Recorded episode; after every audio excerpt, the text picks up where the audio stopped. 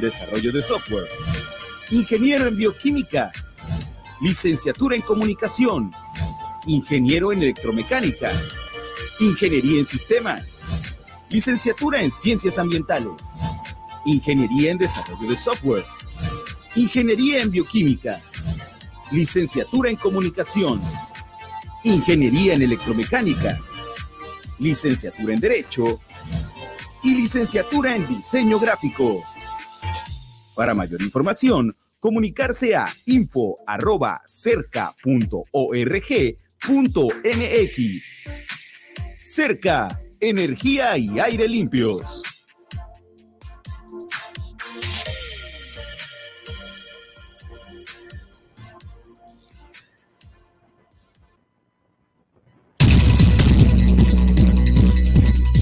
¿Vas a pedir una aplicación para pedir un transporte? Te recomendamos lo siguiente. Antes de descargar cualquier aplicación de transporte, verifica sus políticas de privacidad. Elige la que más cuide tus datos y que no los comparta a terceros. Siempre ten tu celular con carga suficiente para todo el trayecto. O trata de llevar contigo una batería portátil para cargar tu cel. Siempre ten tu cel con carga suficiente para todo el trayecto o trata de llevar contigo una batería portátil para cargar tu cel.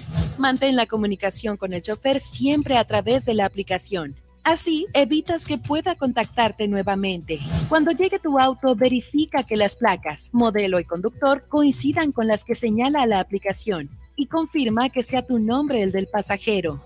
Si no lo sabe o los datos no coinciden, no te subas. Comparte tu ubicación en tiempo real con un contacto de confianza para que monitoree tu trayecto hasta tu destino. Para mayor seguridad, mantén comunicación con alguien de tu confianza durante todo el trayecto. Reporta a la aplicación y a las autoridades cualquier eventualidad que llegase a pasar. Porque en Super Estéreo Milet queremos una mejor ciudad. Cambiemos, cuidemos y mejoremos nuestra ciudad. Esta es una campaña propia de Grupo Milet en beneficio de Baja California Sur.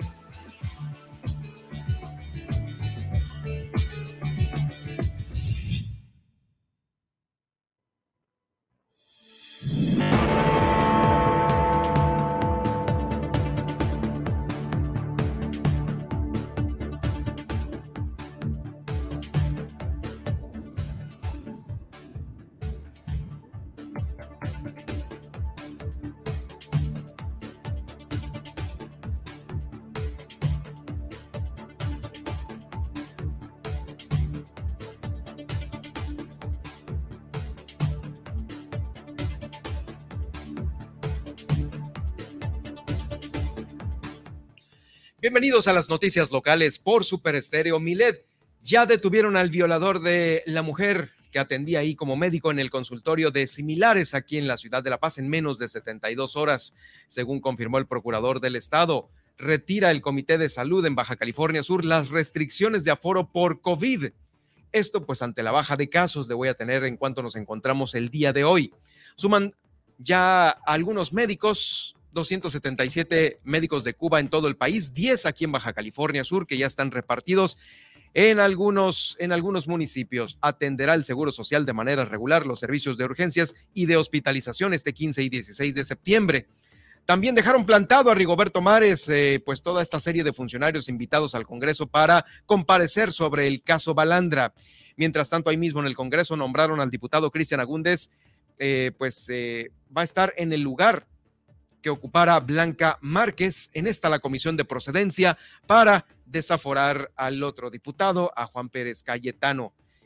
Le comento también que eh, pues visitaron Baja California Sur los secretarios, confirmado los secretarios de la Marina y de la Secretaría de Infraestructura, Comunicaciones y Transportes, pero también estuvo de visita la gobernadora de Baja California, Marina del Pilar.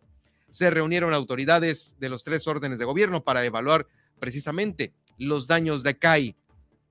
Estarán recibiendo un bono anual, más de 4 mil jubilados, 4 mil 500 jubilados del sector educativo aquí en Baja California Sur. Hoy nos visitará Pilar de Luna. El tema será para los pequeños, cómo motivar a los niños, qué podemos hacer y decirles en lugar de solo frases como muy bien, pues para que se quede con nosotros. Claro, vamos a tener el enlace con Guillermina de la Toba desde Los Cabos porque nos va a hablar sobre el operativo que va a haber el día de hoy, esto durante las fiestas patrias y también lo que recomienda los, eh, el cuerpo de bomberos allá a la ciudadanía por los juegos pirotécnicos. Así iniciamos Milet Noticias, Baja California Sur.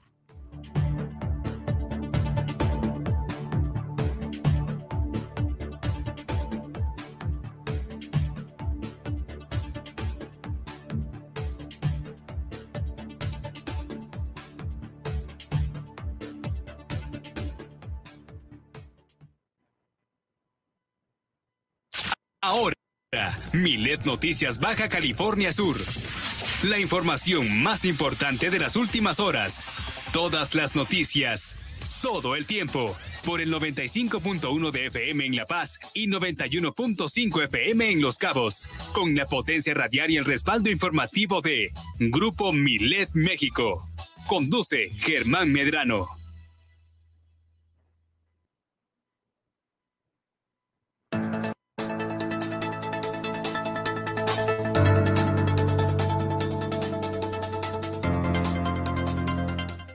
Llegó el momento de enlazarnos con la estación hermana de Los Cabos a través de la frecuencia del 91.5 de FM en Super Estéreo Milet, desde la 95.1 de FM en la zona dorada del Malecón de La Paz, Baja California Sur, ciudad capital, para traerle estos 120 minutos de información que se genera en nuestro estado. Excelente día, les saludo desde cabina. Mi nombre es Nadia Ojeda y como en cada emisión estaré acompañando a Germán Medrano para platicarle qué pasó un día como hoy, el pronóstico del clima, la tendencia en Twitter y los titulares de los principales diarios nacionales e internacionales. Síganos en nuestras redes sociales. Encuéntrenos en Facebook. Estamos como Super Estéreo Milet BCS, en donde estamos realizando esta transmisión en directo. Y además siga a Germán Medrano en Twitter. Lo encontrará como arroba Germán Medrano y en Facebook como Germán Medrano Nacionales, en donde también podrá sintonizar de este noticiero. Además, estamos en las plataformas de streaming para que sintonice el podcast de nuestras entrevistas y todo lo relacionado con Milet Noticias Baja California Sur a través de Spotify, iHeartRadio, TuneIn, Seno FM y iTunes Podcast. Alexa, sintoniza las noticias con Germán Medrano en iTunes Podcast. A mí me puedes seguir en Facebook, estoy como Nadia Ojeda Locutora, en Twitter como arroba guion bajo Nadia y además sintonizarme de lunes a viernes en punto de las 11 de la mañana por esta misma frecuencia. Pero antes le invito a que no se pierda también de lunes a viernes nuestro divertido Morning Show El Gallito Inglés en punto de las 10 de la mañana con los tips de Luis Roberto El Boy y Juan Pablo Torres Don Limón con las canciones que no sabías que querías escuchar. Además, no se pierda, más, más bien, le invito a que realice su denuncia ciudadana a través de la línea Milet 612-205-7777.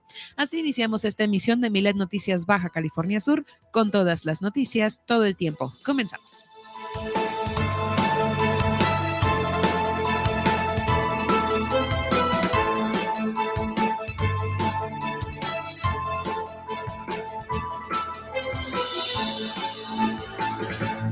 Bienvenidos sean todos ustedes, bienvenidos sean todos ustedes a Milet Noticias Baja California Sur.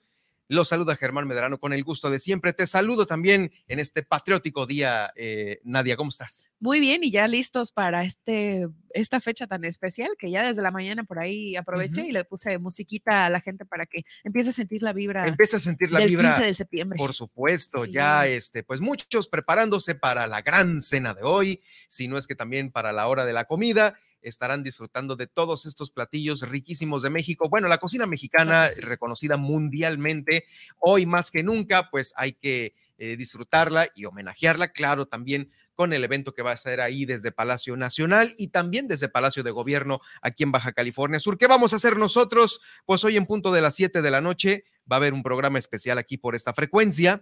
eh, Noche Mexicana es un recorrido por el folclore y las tradiciones que nos identifican como mexicanos.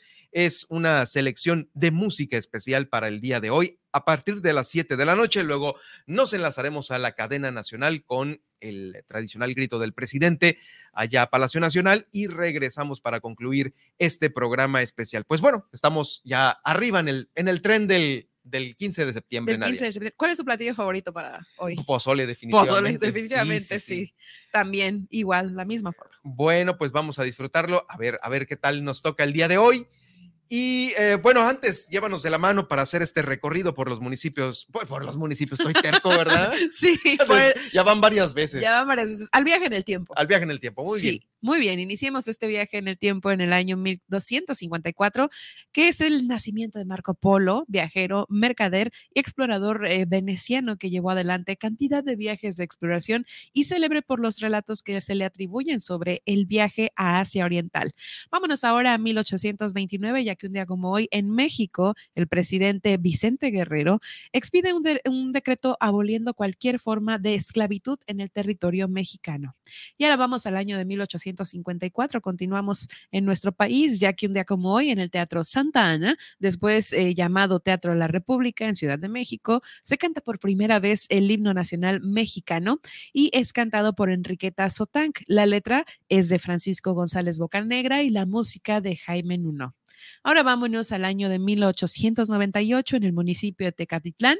El joven Gaspar Vargas López funda el Mariachi Vargas, que es uno de los eh, fenómenos folclórico musicales más destacados de nuestro país y en América Latina. Este mariachi ha acompañado a los grandes de la canción mexicana por más de una centuria. Y ahora nos vamos al año de 1900, el nacimiento de una gran autora, ya que un día como hoy nace Agatha Christie, célebre escritora, novelista y cuenta, eh, cuentista británica, famosa por sus historias de misterio y policial, por lo cual es recordada como la reina del crimen. El libro Guinness de los Records la calificó como a, calificó a Christie como la novelista más vendida de, los, de todos los tiempos. Y ahora nos vamos al año de 1937, el nacimiento de Fernando de la Rúa, político argentino, presidente entre 1999 y 2001, célebre y recordado por su precipitada salida del poder que inmortalizó el helicóptero en el aire. Vámonos ahora al año de 1939, ya que un día como hoy muere en la Ciudad de México Federico Gamboa, periodista y escritor, autor de la novela Santa. Y ahora nos vamos a otro nacimiento también importante, ya que un día como hoy, de 1963, nace Alejandro González Iñárritu, cineasta mexicano, ganador de cuatro premios Oscar por las películas Birdman y The Revenant, también por Babel y Beautiful, entre otras. De aquí nos vamos al año de 1964, ya que un día como hoy muere en la Ciudad de México Gerardo Murillo, distinguido pintor paisajista y escritor jalisciense, mejor conocido como Dr. Alt. Y bueno, ahora vamos también a otro nacimiento. Mucha gente importante nació el día de hoy, ya que un día como hoy, pero de 1972, nace Leticia Ortiz, reina consorte de España. Antes, eh, pues, de su matrimonio con el actual rey Felipe VI, pues Leticia ejerció de periodista y trabajó en varios periódicos y cadenas de televisión. Y ahora nos vamos al año de 1974, ya que un día como hoy muere en la Ciudad de México María Luisa Ocampo Heredia, promotora del voto femenino. Y de acá nos brincamos hasta el año de 2008. En Estados Unidos se declara en quiebra el banco de inversión Lehman Brothers, que en su momento fue una de las instituciones financieras de mayor prestigio y tradición. Y de acá eh, regresamos al 2007, cuando fallece Aldemarro eh, Romero, director de orquesta, compositor y músico venezolano cuyas composiciones alcanzan, alcanzan más de 250 piezas que abarcan música popular venezolana, obras de orquesta y coros. Y bueno, pues con esto finalizamos el viaje en el tiempo del día de hoy. Espero lo hayan disfrutado. Gracias, Nadia. Bueno, vamos a estar atentos de, eh, por supuesto, el pronóstico del clima, el adelanto para los próximos días en los cuales está esta tormenta por ahí dando vuelta y la tendencia en Twitter, el resumen de la mañanera y las portadas más importantes que ya están circulando en el país. Esto en los diarios nacionales e internacionales. Por lo pronto, quiero darle a conocer una noticia e importante y que pues eh, está dando a conocer la Procuraduría General de Justicia del Estado el día de hoy a las seis de la mañana sobre este caso de la eh, doctora que fue lamentablemente violada en estos, en estos consultorios de similares aquí en la ciudad de La Paz. Hoy a las seis de la mañana fue cuando se llevó a cabo la detención de este presunto violador de esta doctora que atendía en estos consultorios de la cadena Vest, pertenecen a farmacias similares. Esta persona detenida fue identificada como Carlos Omar N, de 38 años de edad, y es originario de aquí, de La Paz originario de la colonia Pueblo Nuevo, fue puesto a disposición del juez de control, quien determinará en sus próximas horas la situación jurídica de esta persona, según dio a conocer el procurador del Estado, Daniel de la Rosa Anaya. Y es que para usted, para ponerlo en contexto, el pasado 12 de septiembre, esta persona presuntamente responsable de esta violación acudió a uno de estos consultorios ubicado ahí en Mariano Abasolo y Nayarit, donde habría usado un arma blanca para someter a su víctima, en este caso la doctora quien le estaba atendiendo, en uno de los baños del edificio y consumar el delito. El procurador del Estado, Daniel de la Rosa Naya, ya había adelantado que se tenían importantes avances en la investigación. Nosotros también aquí lo dimos a conocer ayer en el eh, noticiero sobre este importante avance que había dicho el procurador, eh, que traían ya las investigaciones. Esto obviamente eh, trajo como consecuencia que se girara la orden de aprehensión correspondiente y se ejecutara ya hoy por la mañana, muy temprano, esta detención. Este presunto responsable de estos hechos tiene antecedentes también por robo, narcomenudeo y agresiones, además, ¿no? Además. Y en este caso se le imputan los delitos de robo calificado y violación. Son estos dos por los cuales se giró esta orden de aprehensión, pero pues tiene sus antecedentes narcomenudeo, robo y agresiones. El día de hoy se llevará a cabo la audiencia inicial por parte del juez de la causa, quien se ha llegado de varios elementos para decidir eh, su situación jurídica, como cuáles. Bueno, pues hay videos de este momento en el cual llegó y se retiró esta persona, señalamientos directos de testigos, al igual que testimonios recopilados de, pues obviamente, todos los que pudieron aportar algo a esta investigación. Todo esto corrobora la identidad de este sujeto, al igual que también las pruebas periciales que se levantaron en el lugar de los hechos por parte de los agentes ministeriales, quienes recogieron todo esta, todo esta, eh, este material importante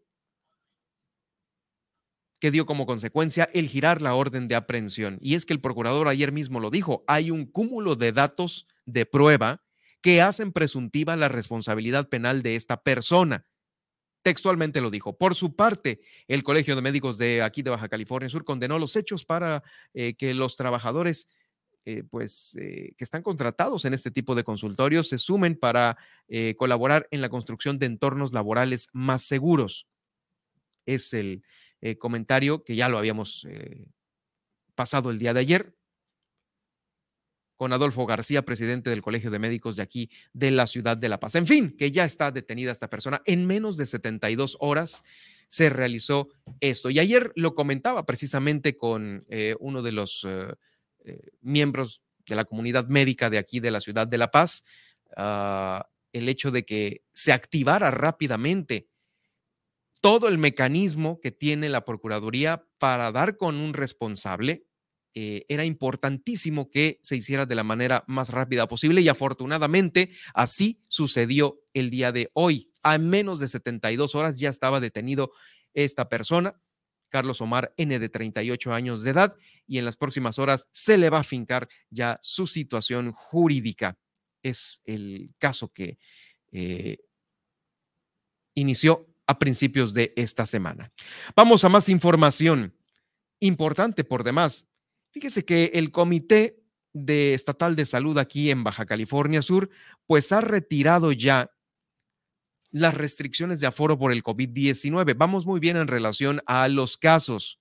Ante la reducida incidencia de estos aquí en Baja California Sur, los integrantes del Comité Estatal de Seguridad en Salud votaron de manera unánime para retirar las restricciones de aforo en los cinco municipios, aunque se mantiene una disposición de usar el cubreboca, escuche usted bien, en sitios cerrados y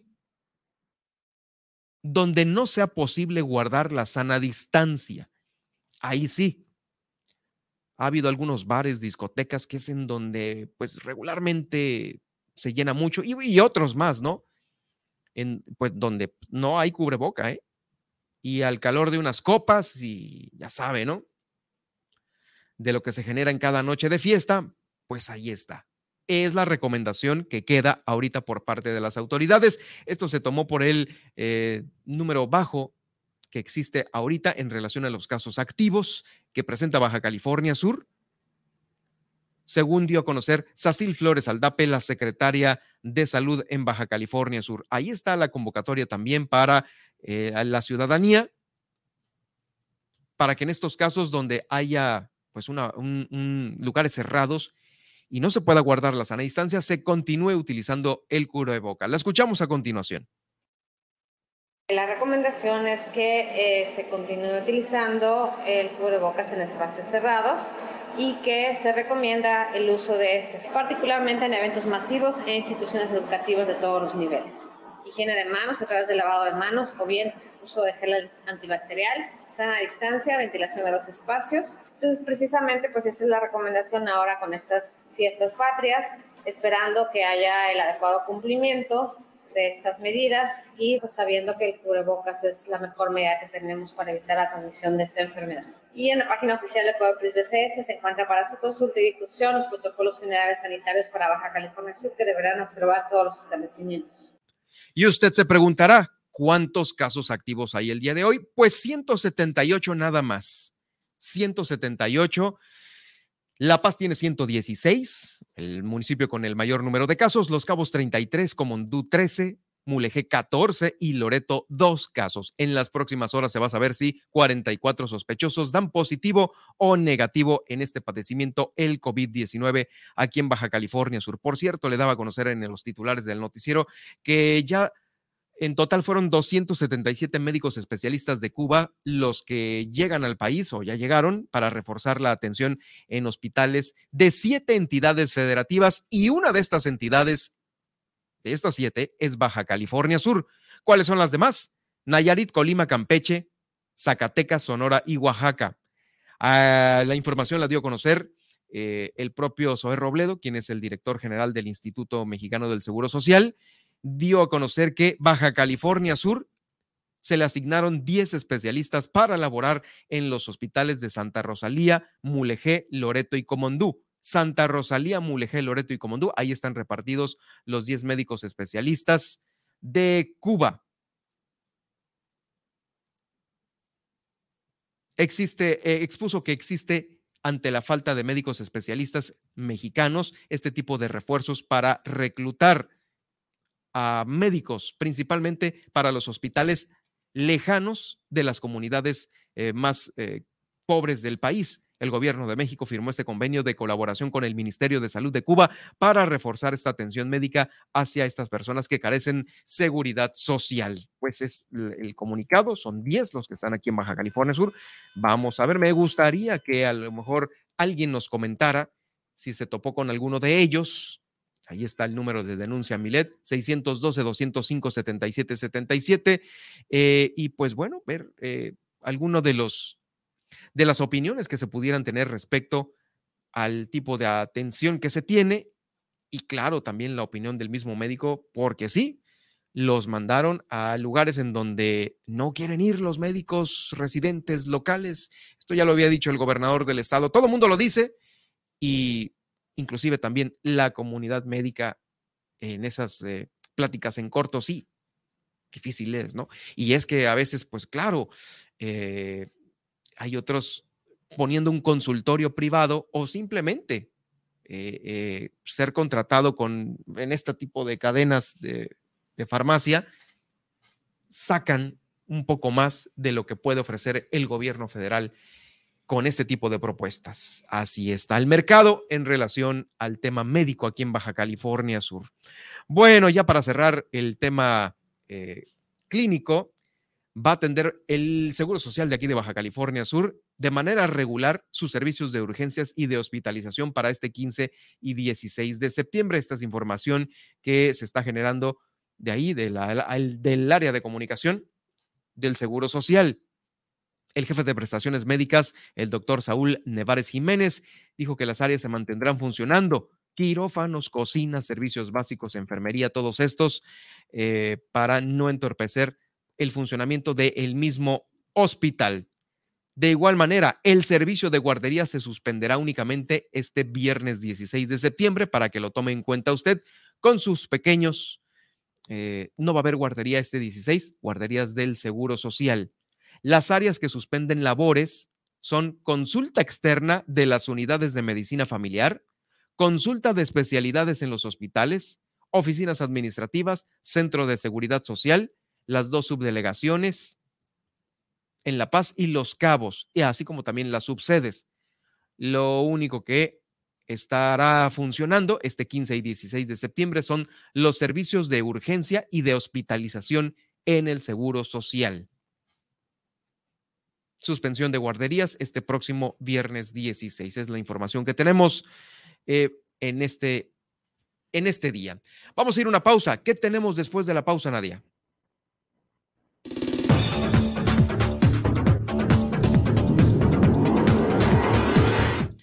Al regresar le traemos el pronóstico del clima para su ciudad y los principales puntos de conectividad aeroportuaria. Y además hoy nos visita la psicóloga infantil Pilar de Luna con el tema hoy, pues cómo motivar a los niños, ¿no? Y cómo podemos ayudarles para que pues se esfuercen más. Esto y mucho más al regresar después del corte en Milet Noticias Baja California Sur. En un momento regresamos.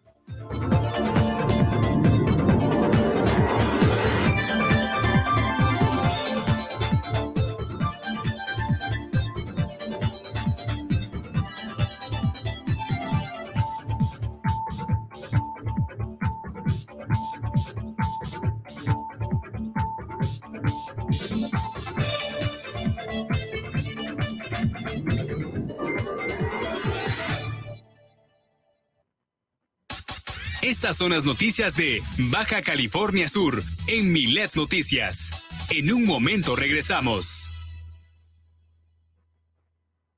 Super Estéreo Milet Baja California Sur 95.1 FM, una emisora de Grupo Milet México.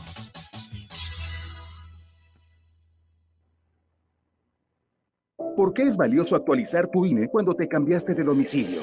Porque con ello puedo tomar decisiones para mi colonia. Para estar vigente a la hora de votar.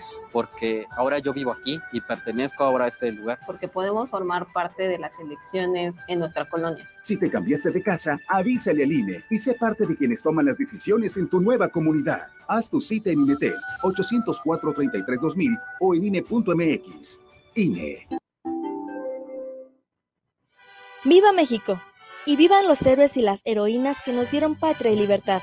El Ejército y Fuerza Aérea Mexicanos te invitan a conmemorar este 16 de septiembre el 212 aniversario del inicio de nuestra independencia.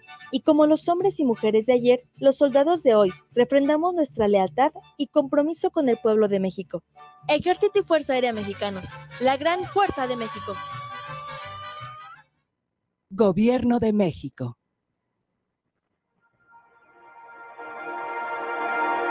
¿Te interesa adquirir experiencia en áreas socioambientales? Con nosotros puedes iniciar tu experiencia laboral. Si te interesa trabajar para lograr una mejor calidad de vida para los subcalifornianos y un medio ambiente limpio, Cerca es para ti. Súmate a nuestro equipo con la beca Jóvenes Construyendo el Futuro. Tenemos lugar para las siguientes carreras. Ingeniería en Sistemas, licenciado en Ciencias Ambientales, ingeniero en desarrollo de software, ingeniero en bioquímica, licenciatura en comunicación, ingeniero en electromecánica, ingeniería en sistemas, licenciatura en ciencias ambientales, ingeniería en desarrollo de software, ingeniería en bioquímica, licenciatura en comunicación, ingeniería en electromecánica, licenciatura en derecho. Y licenciatura en diseño gráfico. Para mayor información, comunicarse a info.cerca.org.mx. Cerca, energía y aire limpios.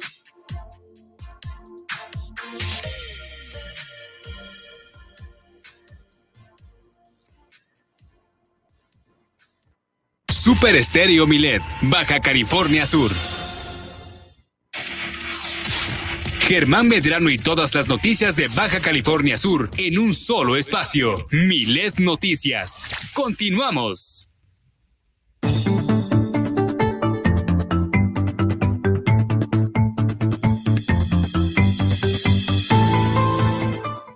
Estamos listos para conocer el clima que tendremos el día de hoy en esta noche, la noche más mexicana del, del, del año. Exactamente. Y pues bueno, para que ponga usted atención a continuación. Así es, para hoy se están anticipando máximas de 35 grados centígrados y mínimas de 24 grados centígrados en el municipio de La Paz, en donde también estaremos experimentando un cielo despejado a lo largo del día y vientos con velocidades de hasta 35 kilómetros por hora. Así que hoy tendremos una noche bastante tranquila y puede que un poco sofocada para dar el grito de independencia. La temperatura actual es de 32 grados centígrados con sensación térmica de 37 grados centígrados y para este viernes iniciaremos la jornada con 26 grados centígrados y cielo despejado. Por su parte, el termómetro en el destino turístico de Los Cabos va a llegar a los 32 grados centígrados en su máxima, con 22 grados centígrados en la mínima, conservando un cielo despejado y vientos de 10 a 25 kilómetros por hora. Para este, bueno, actualmente la temperatura es de 29 grados centígrados y la sensación térmica es de 33 grados centígrados, igual en el municipio de Los Cabos, que para este viernes iniciaremos la jornada con 26 grados centígrados y cielo despejado.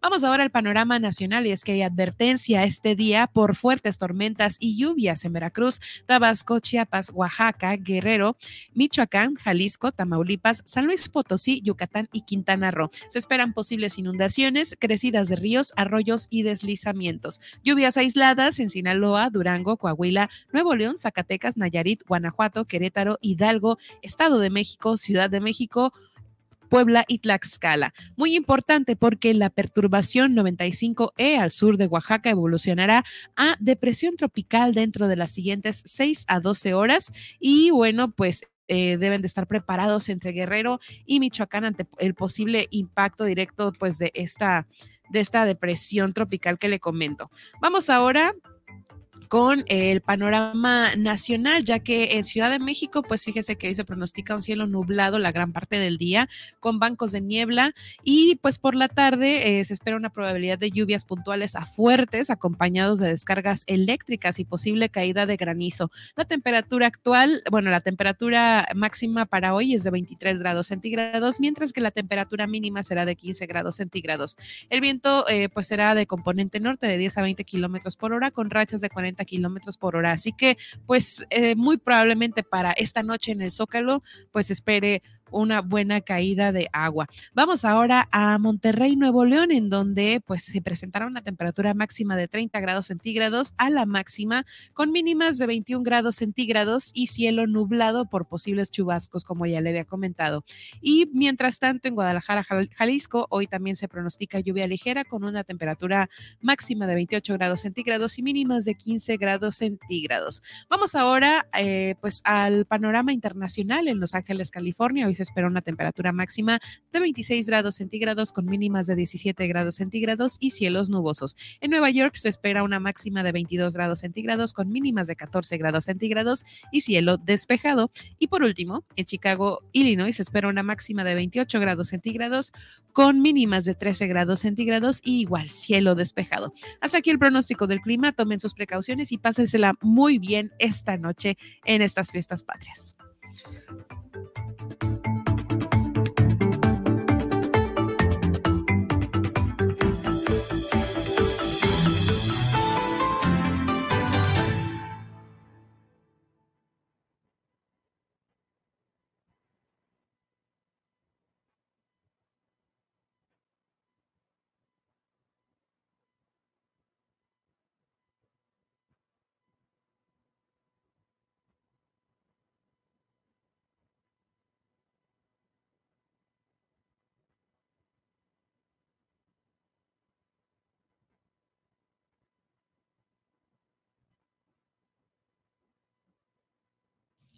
Estamos de vuelta con ustedes. Gracias por acompañarnos. Ahí está el fondo. Es que a veces la tecnología nos hace estas jugarretas. Bueno, ya estamos de vuelta con ustedes y estamos muy, este, es ya, ahorita le voy a dar a conocer una noticia también importante. Se acuerda que le di hace unos momentos, hace ya varios días, sobre una mujer extranjera que había sido desaparecida con sus hijas reportadas como desaparecidas bueno, pues ya están con bien, según reporta la Procuraduría General de Justicia del Estado. Fueron cuatro meses desde que se reportó esta desaparición. En unos momentos más le voy a dar esta noticia. Mientras tanto, pues por supuesto, como cada semana, le damos la bienvenida a Pilar de Luna, quien ya se encuentra aquí en el estudio con nosotros. ¿Cómo estás, Pilar? ¿Qué tal? Qué gusto saludarte de nueva cuenta. Buenas tardes, Germán, igualmente. Qué bueno, muy bien. Sí, pues el gusto también es de nosotros y pues eh, ya estamos listos para el tema del día de hoy sobre la motivación de los pequeños. Y es que a veces no sabemos motivar. ¿Cuáles son los errores que cometemos a veces en motivar mal? Habíamos platicado hace unas semanas sobre cómo presionamos a veces a los niños, ¿no? Como las altas expectativas que tienen los adultos sobre los niños, ya sea papás o maestros, profesores de la escuela. Y me hacían justamente una pregunta por redes sociales que era, ¿cuál es la diferencia entre motivar y presionar? Sí, porque existe como Oh, esa, Sí, está interesante. eso. esa, esa duda, ¿no? Como que hay una línea muy delgada entre motivar y presionar. ¿Cuál, ponnos un ejemplo de, de- de- de una frase que pudiese creerse motivacional, pero es presionar. Híjole. Bueno, la, la diferencia más grande que yo encuentro, ay, la verdad no sé cómo ponerlo en frase ahorita, pero es cuando tú quieres mm, que tu hijo logre algo, pero que es algo que tú deseas, no algo que tu hijo desea. Como por ejemplo un sueño que tú tienes que tu hijo cumpla, pero que no es realmente algo que a tu hijo le interese. El Como por clásico. ejemplo, el clásico, metí a mi hijo a clases de béisbol porque me encanta el béisbol y échale ganas, mijo, al béisbol, ¿no? Y que al niño no le guste el béisbol, que a lo mejor a él le guste, pues, no sé, eh, el ¿Sabes que, karate. ¿Sabes que sucede eso mucho con el tema de las carreras y lo que vas a estudiar y que no, pues es que tu papá es médico y pues hay que seguir la trayectoria de la familia o digo, por decir una cosa, ¿no? Médicos pueden ser este, eh, desde un mecánico también, no, es que el taller y para que tú te hagas cargo luego, oye, pero espérate, ¿no?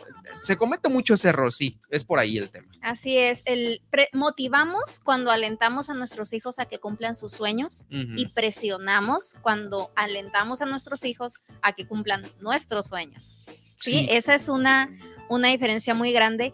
Y utilizamos mucho las palabras como muy bien, eh, me encantó, eh, bien hecho. Y esas son frases que claro que motivan a los niños, pero hay muchas otras frases que nosotros podemos utilizar y que tienen diferentes eh, connotaciones y dependiendo, ajá, dependiendo la, la- la intención con el que lo hagamos, tienen diferente impacto, además del muy bien. O sea, es muy común eh, escuchar el, el muy bien o el, o el chócala, dame esos cinco. Son frases sí. buenas que, que sí se recomienda utilizar, pero hay todavía otro tipo de, de- de motivaciones que podemos utilizar con Sí, nosotros. y es que a veces muchos adultos eh, batallan o, o batallamos, yo me quiero incluir porque eh, eh, el hecho de bajar tu nivel de plática con un chavo, con un pequeño, con un niño, este, pues no es de todos los días, ¿no? Es cuando te lo encuentras o bueno, si vive contigo, pues sí puedes tener a lo mejor un mayor, eh, un mayor rango de bajarte al nivel de plática de, de un pequeño menor de edad.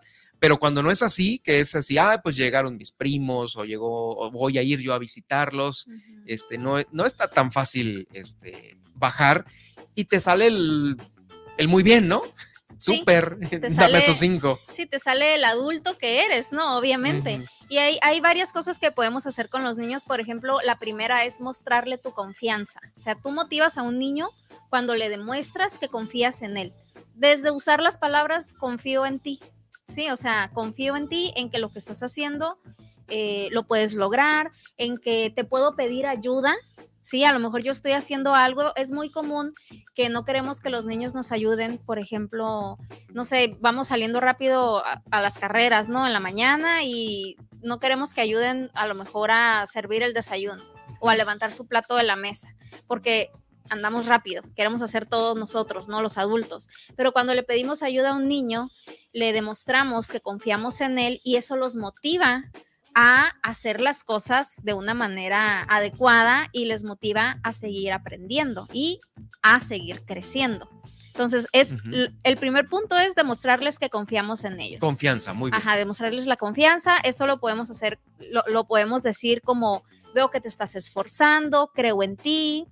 Eh, creo que puedes darnos una buena idea, por ejemplo, obviamente no le vamos a preguntar al niño algo que tenga mucho Y tampoco impacto, el- ¿no? creo que puedes dar más, ¿no? Porque ahí estamos. Ahí estamos ese es el error. Ahí es, presión. Así es, pero demostrarles que les podemos hacer pequeñas preguntas como, ¿qué se te ocurre que podemos hacer hoy? ¿Qué será mejor hacer hoy? ¿Ir a la playa o ir por una nieve? Entonces son, son decisiones que les dejamos a ellos que tomen de vez en cuando, no siempre, y que a ellos les da esta idea de, wow, mis papás confían en mí, por eso me preguntan a mí qué es, qué creo yo que es lo mejor. Claro. ¿sí? Entonces, eso es lo primero. Eh, lo segundo es agradecer por esa ayuda. Una vez que tu hijo te ayudó a algo, lo básico de que- desde pásame el bote de, de agua, Eso es por educación y por default. No debería venir ahí porque es algo eh, educacional que deberíamos hacer todos, pero no lo hacemos o no lo hacen. a veces no lo hacemos, no agradecemos o solamente se queda en el gracias. Pero qué diferente es cuando le decimos a un niño, para mí es muy importante que me ayudes. Mm, o sí, el que tú ya. me ayudes es muy valioso para mí.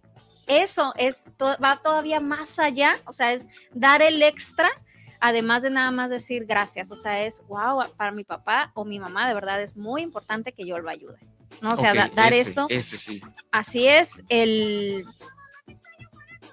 el decirle, por ejemplo, como me ayudaste, ahora todo está limpio, o sea, como hacerle ver lo que nosotros Que estamos gracias viendo. a él ya eh, el objetivo se llegó. Así gracias a es. él, un objetivo se cumplió. Así es, estamos viendo los resultados de que él o ella nos, nos ayudara, ¿no? Esa es, esa es otra, otra forma en la que podemos hacerles ver esto a nuestros hijos.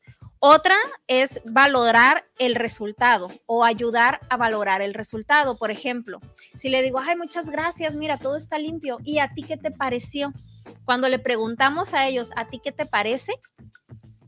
¿Qué te parece el resultado? De, de nuevo le estamos ayudando y le estamos motivando porque estamos tomando en cuenta su opinión. A lo mejor nuestro hijo puede decir, ay, pues a mí se me hace que no quedó tan limpio el piso. Sí, porque a lo mejor puedes tú acordar, en este caso, los matrimonios, ¿no? Oye, ¿cómo viste? Ya quedó lista la cocina, quedó lista el, el garage, el patio, no sé, ¿no? Y es como un confirmarlo entre adultos, pero pues nunca volteas al lado o para abajo, que es donde están los pequeños, y los tomas en cuenta con esta misma comentario o pregunta que tú dices, ¿no? ¿Y Así es. ¿Cómo, cómo, te, ¿Cómo viste que quedó arreglado la casa? Así es. Y también otra pregunta es, ¿y cómo te sientes con eso? Ah, esa fíjate, Esa, no, "Ay, no, ¿cómo?" la, no la tenía en el radar, pero me parece muy buena Ajá, también. como, "Ay, ¿y cómo, cómo te sientes de que, de que lo lograste? ¿O cómo te sientes de que lo hicimos juntos? O sea, es darle, darle esa señal de que para nosotros es importante su opinión, ¿sí? Y el siguiente es describir cómo nos sentimos nosotros. O sea, ya le preguntamos a un niño cómo te sientes, ahora es, yo me siento muy contento de hacer esto contigo.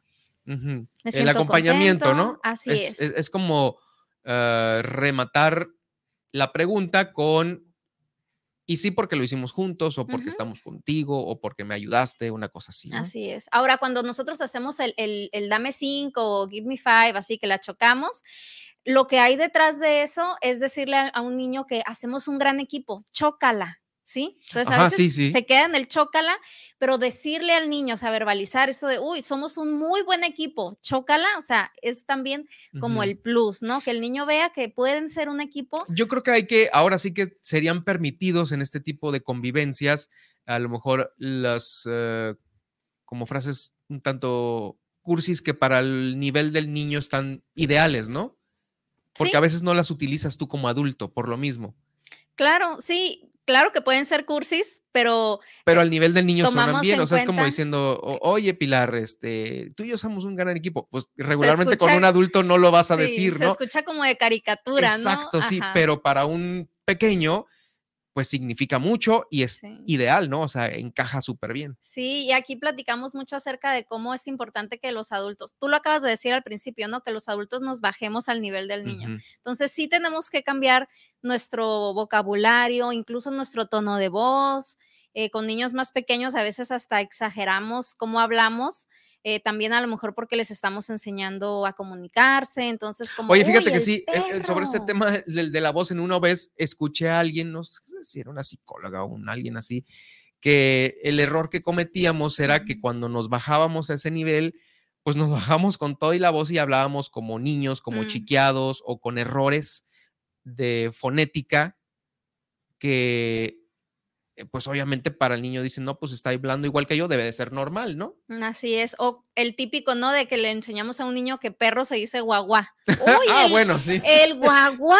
No, hay que decirle que es un perro. Entonces, sí, los niños necesitan cariño, necesitan afecto, necesitan que tú te pongas a su nivel, pero también necesitan aprender de ti, ¿no? Entonces, cuando les hablamos con otras palabras, o con otro eh, sonsonete, o digo, digo, muchos niños que ya están casi creciendo muy rápidamente, pues a veces los papás nos quedamos como que, ah, mi pequeño le voy a seguir hablando chiquiado, ¿no? Por así decirlo. Y pues a lo mejor el, el chavo ya, ya no está ya, tan ya no chavo. está tan chavo y dice, "Ay, o sea, mi papá o mi mamá, ¿no? Hablándome así, o sea, se ve muy payaso. o sea, Sí. su- suele suceder, ¿no? Sí, hay, hay una línea muy delgada nuevamente. Yo creo que en todo esto que estamos hablando hay líneas delgadas, ¿no? Que hay que, hay que saber discernir y que cuando no podemos hacer ese, ese discernimiento, pues bueno, para eso están los profesionales, Sí, ¿no? sí, que nos claro. ayudan a, oye, No, y a veces sucede más por el tema de cuando ya están creciendo, regreso al tema de crecer y, y pues te despides con a lo mejor una frase muy íntima, familiar, frente a la escuela que los dejas en la puerta, ¿no? Y nada más te quedan viendo así como que no me digas así. Sí, no, es que en la escuela es otro rollo. Yo me, yo me acuerdo cuando yo era niña, que ya iba creciendo, que yo no quería que mis papás se despidieran de mí de beso en el carro, así Mm. de, o sea, me daba pena que me vieran que me estaba despidiendo de beso. Entonces sí, conforme vas creciendo, eh, pues hay, hay cosas que, que No ya por algo es la parodia en las películas. ¿no? Claro. que tiro por viaje sacan una parodia en una película. ¿no? Sí, es real, es totalmente real. Sí. Y ahí como adultos hay que discernir y darnos cuenta dónde estamos dando afecto y dónde ya estamos sobreprotegiendo a nuestros hijos Sobreprotegiendo. O maleducando. o maleducando. por, por este eh, tema que te estoy diciendo que no, pues ya háblale normal, o sea, o- o, explícale normal. Así Digo, los niños están muy truchas, están súper a las vivas y a lo mejor pues las explicaciones más como infantiles, eh, llega un momento en el cual, es- en el cual ya, ya no es al niño de 5 años, sino al de 11 o de 9, ¿no? Sí, que sí se da mucho, ¿eh? Sí se da mucho. Entonces sí, sí es importante eso, eso que tú, que tú comentas. Y, y sí, en el tema de la motivación, sí necesitamos utilizar palabras, bajarnos al nivel del niño, utilizamos cambiar nuestro, nuestro tono de voz, este... Se vale también con algunos objetos, como por ejemplo, en un día normal. Mira, eh, me acordé que te gustan mucho las manzanas y vi una y te traje una. El tema de los regalos es un tema muy importante porque aquí, si tú lo, si tú lo mencionas como, ay, me acordé de ti porque te gusta esto y te lo compré, eso es un regalo. Pero Mm, si tú dices, sacaste 10 en el examen, te doy este chocolate, ahí ya no es un regalo, es un premio. Y los premios tienen el mismo efecto que los castigos. Con los premios y con los Ay, la, pe- la, castigos, la- qué bárbaro, ¿no? Nos desmenuza todo el tema aquí. so- uf, es que es un tema muy interesante, eres la fíjate. mejor. Ay, no, gracias. Este, pues es lo que sé y lo que me gusta, ¿no? Ok, Eh, entonces, con los premios, tú motivas al niño, pero lo motivas por algo extrínseco. O sea, como yo me motivo a sacar 10 es porque sé que me van a dar un chocolate. ujú, O yo, híjole, si repruebo, sé que me van a regañar, entonces mejor le voy a echar ganas. Esa es una motivación extrínseca, no tanto intrínseca. De yo me motivo porque sé que puedo, porque sé que estudié, porque sé. no porque estás así como que, como, a la como viendo la zanahoria, ¿no? Para ir por es, ella. Así es. Entonces, es muy delicado esto. Si tú utilizas eh, premios para motivar, se te puede regresar, porque luego pasa cuando ya los papás dicen, es que si no le doy el huevito este de El kinder, chocolatito, sí. el kinder, ya no quiere hacer la tarea. Entonces todos los días le tengo que dar un huevito kinder para que haga la tarea. O todavía papás que dicen, es que mi hijo sí me ayuda en la casa, pero le tengo que pagar. Y si no le pago, o sea, si no le doy sus No hace 50 nada, no, pesos, no recoge el cuarto. no hace nada. Entonces ahí es donde ya a los papás se les sale de las manos. Entonces sí está bien y los regalos es un lenguaje del amor, que también ya hablamos de eso una vez. Está muy bien dar regalos, pero no para motivar, porque si no, te digo, puede ser tomado Ese así. es tema bueno de la motivación. Incluso puede ser tomado también como una manipulación. Si no sacas 10, no hay chocolate. No, y es que se regresa la manipulación porque luego, ah, pues a ver qué me das. Ajá, ¿no? ¿qué me vas a dar? Si no, no voy a sacar 10. Entonces, tú le puedes dar regalos a tus hijos. Es, son muy buenos los regalos y también a los niños les hace ver que tú los quieres, que tú te interesas por ellos, pero no para lograr un fin. O sea, no condicionables a No, algo. que El regalo se da porque, porque lo su cumpleaños, porque lo quieres. Porque te acordaste de él y porque le quieres demostrar afecto. Entonces, la motivación para que hagan algo como tipo responsabilidad. Entonces, bueno, la pregunta sería, cuando es un fin de educativo y que lleva un fin de que recoge tu cuarto, recoge tu plato después de comer o lávalo, una cosa así, eso no debe de ir condicionado ni, ni motivado por un regalo. No se recomienda. Mira, la, la disciplina positiva o la disciplina respetuosa que es con la que yo trabajo, todos estos temas de dinámica familiar, de crianza, eh, no lo recomienda. ¿Por qué? Porque entonces realmente el niño no está aprendiendo a ser responsable, está aprendiendo a hacer algo para obtener otra cosa. Entonces, si tú quieres que tu niño aprenda a ser responsable, está todo lo que tiene que ver con lo que, lo que hablamos ahorita, desde enseñarle al niño el resultado, sí, enseñarle al niño, oh, mira lo que hiciste, cómo lo hiciste. Porque yo también he escuchado a algunos padres de familia, no, es que se enseña a ganar su dinero. Entonces ahí estás, ¿no? No, pues cada sábado corta el césped, este, y te doy, no sé, 100, 200, lo que el dinero que sea, ¿no? Entonces, pues ahí es un tema de, para tener dinero tengo que trabajar, pero está el otro tema de que, bueno, es que esta es una responsabilidad mía en la casa, así como tender mi cama, ¿no? O sea, están esas dos cosas. Así es. No que, debe, no debe híjole. haber, no se debe hacer un uso excesivo de las recompensas, porque el dinero es una recompensa y claro que pues todos trabajamos para obtener esa recompensa, Esa ¿no? recompensa, sí. Pero cuando educas a un niño de esta forma en la que solamente si, más bien si lo haces, hay dinero, si no lo haces, no hay dinero y le enseñas al niño eso, pues el niño lo va a hacer porque quiere el dinero, no tanto porque le interese eh, o sea responsable en mantener el orden.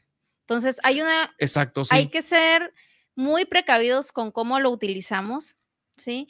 Que una cosa es enseñarle al niño a ser responsable y para ser responsable, ahí podemos tener otro tema. Ah, bueno, igual y lo dejamos para la próxima semana, Sí. claro. Las responsabilidades Así de casa, ¿no? Porque sí, efectivamente, hasta, hasta cuán, hasta, hasta dónde, ¿no? Porque a veces inclusive una responsabilidad llevada al máximo es casi casi una explotación infantil, ¿no?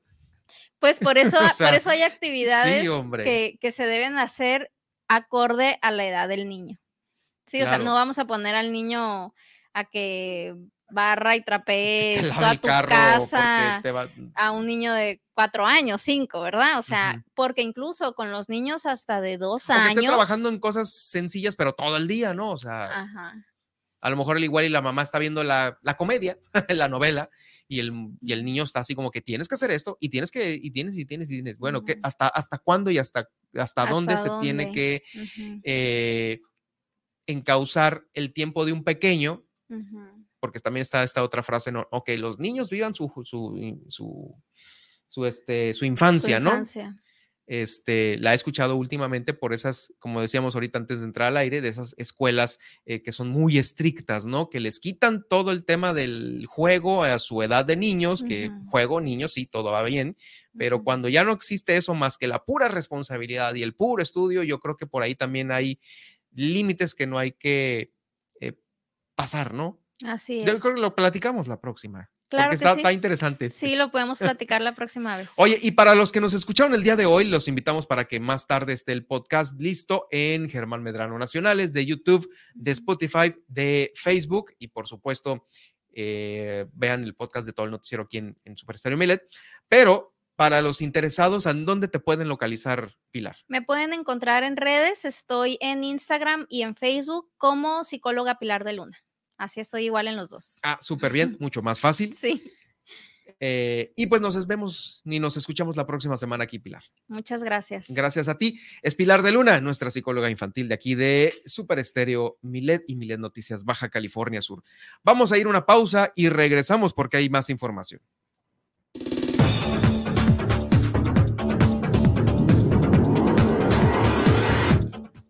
Al regresar, eh, no se pierda la tendencia en Twitter y también el resumen de la mañanera de hoy. Además, tendremos el recorrido por los municipios y nos enlazaremos con Guillermina de la Toba, quien nos va a platicar. Recomiendan bomberos a la ciudadanía no acercarse a los juegos pirotécnicos. Además, se desplegarán 200 policías en los cabos durante las fiestas patrias. Esta y más información al regresar después del corte en Milet Noticias Baja California Sur. En un momento regresamos.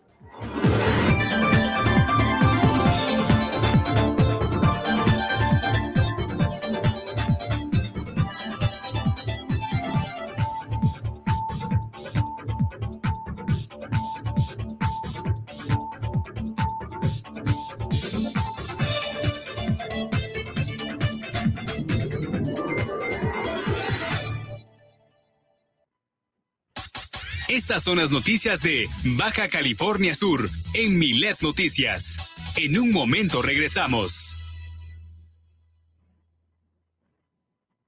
Super Estéreo Milet 95.1 FM.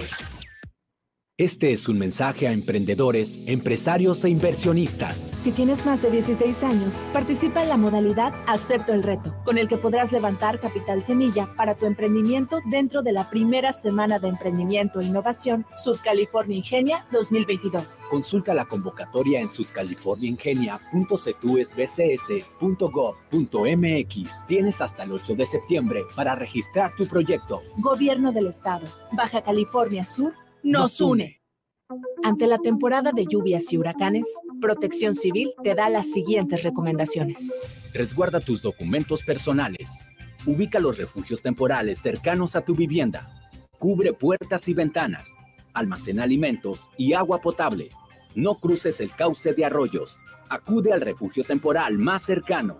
Tu seguridad es nuestra prioridad. Unidos nos protegemos. Gobierno del Estado.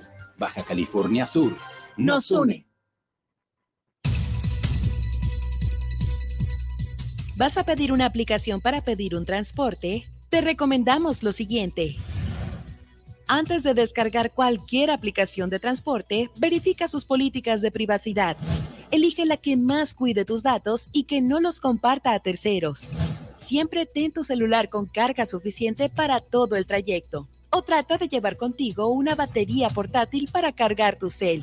Siempre ten tu cel con carga suficiente para todo el trayecto o trata de llevar contigo una batería portátil para cargar tu cel. Mantén la comunicación con el chofer siempre a través de la aplicación. Así evitas que pueda contactarte nuevamente. Cuando llegue tu auto, verifica que las placas, modelo y conductor coincidan con las que señala la aplicación y confirma que sea tu nombre el del pasajero.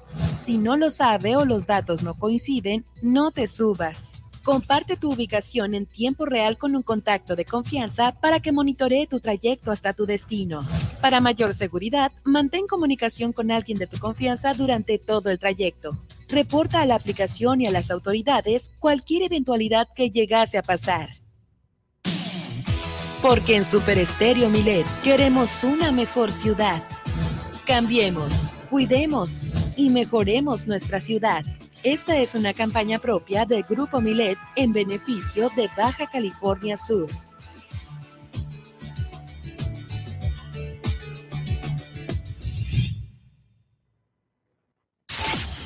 En el 95.1 FM, Super Estéreo Milet, La Paz.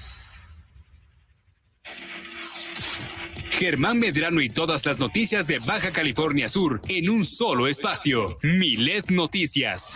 Continuamos.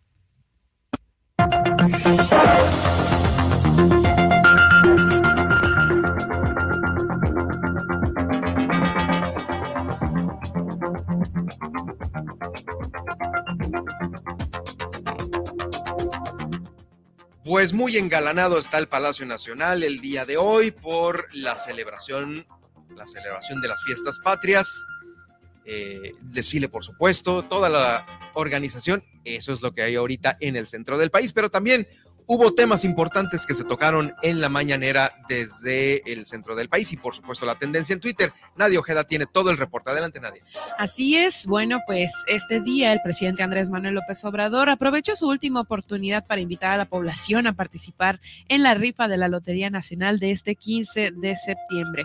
Pero como cada semana, Ricardo Mejía Bardeja pues presentó su informe de seguridad, eh, también pues con el informe de cero impunidad, en donde informó que van 10 personas detenidas por el caso del linchamiento en junio pasado del joven Daniel en Puebla, que además explicó que el modus operandi que se utilizaban algunas, que utilizaban algunas personas para despojar de sus propiedades a pobladores en Oaxaca. En otros casos, Mejía Verdeja eh, pues confirmó la información difundida por el medio de Eje Central, ya que fue detenido el comandante del Batallón 27 de Infantería de Iguala, el general José Rodríguez Pérez y otros dos elementos militares por la desaparición de los 43 normalistas de Ayotzinapa.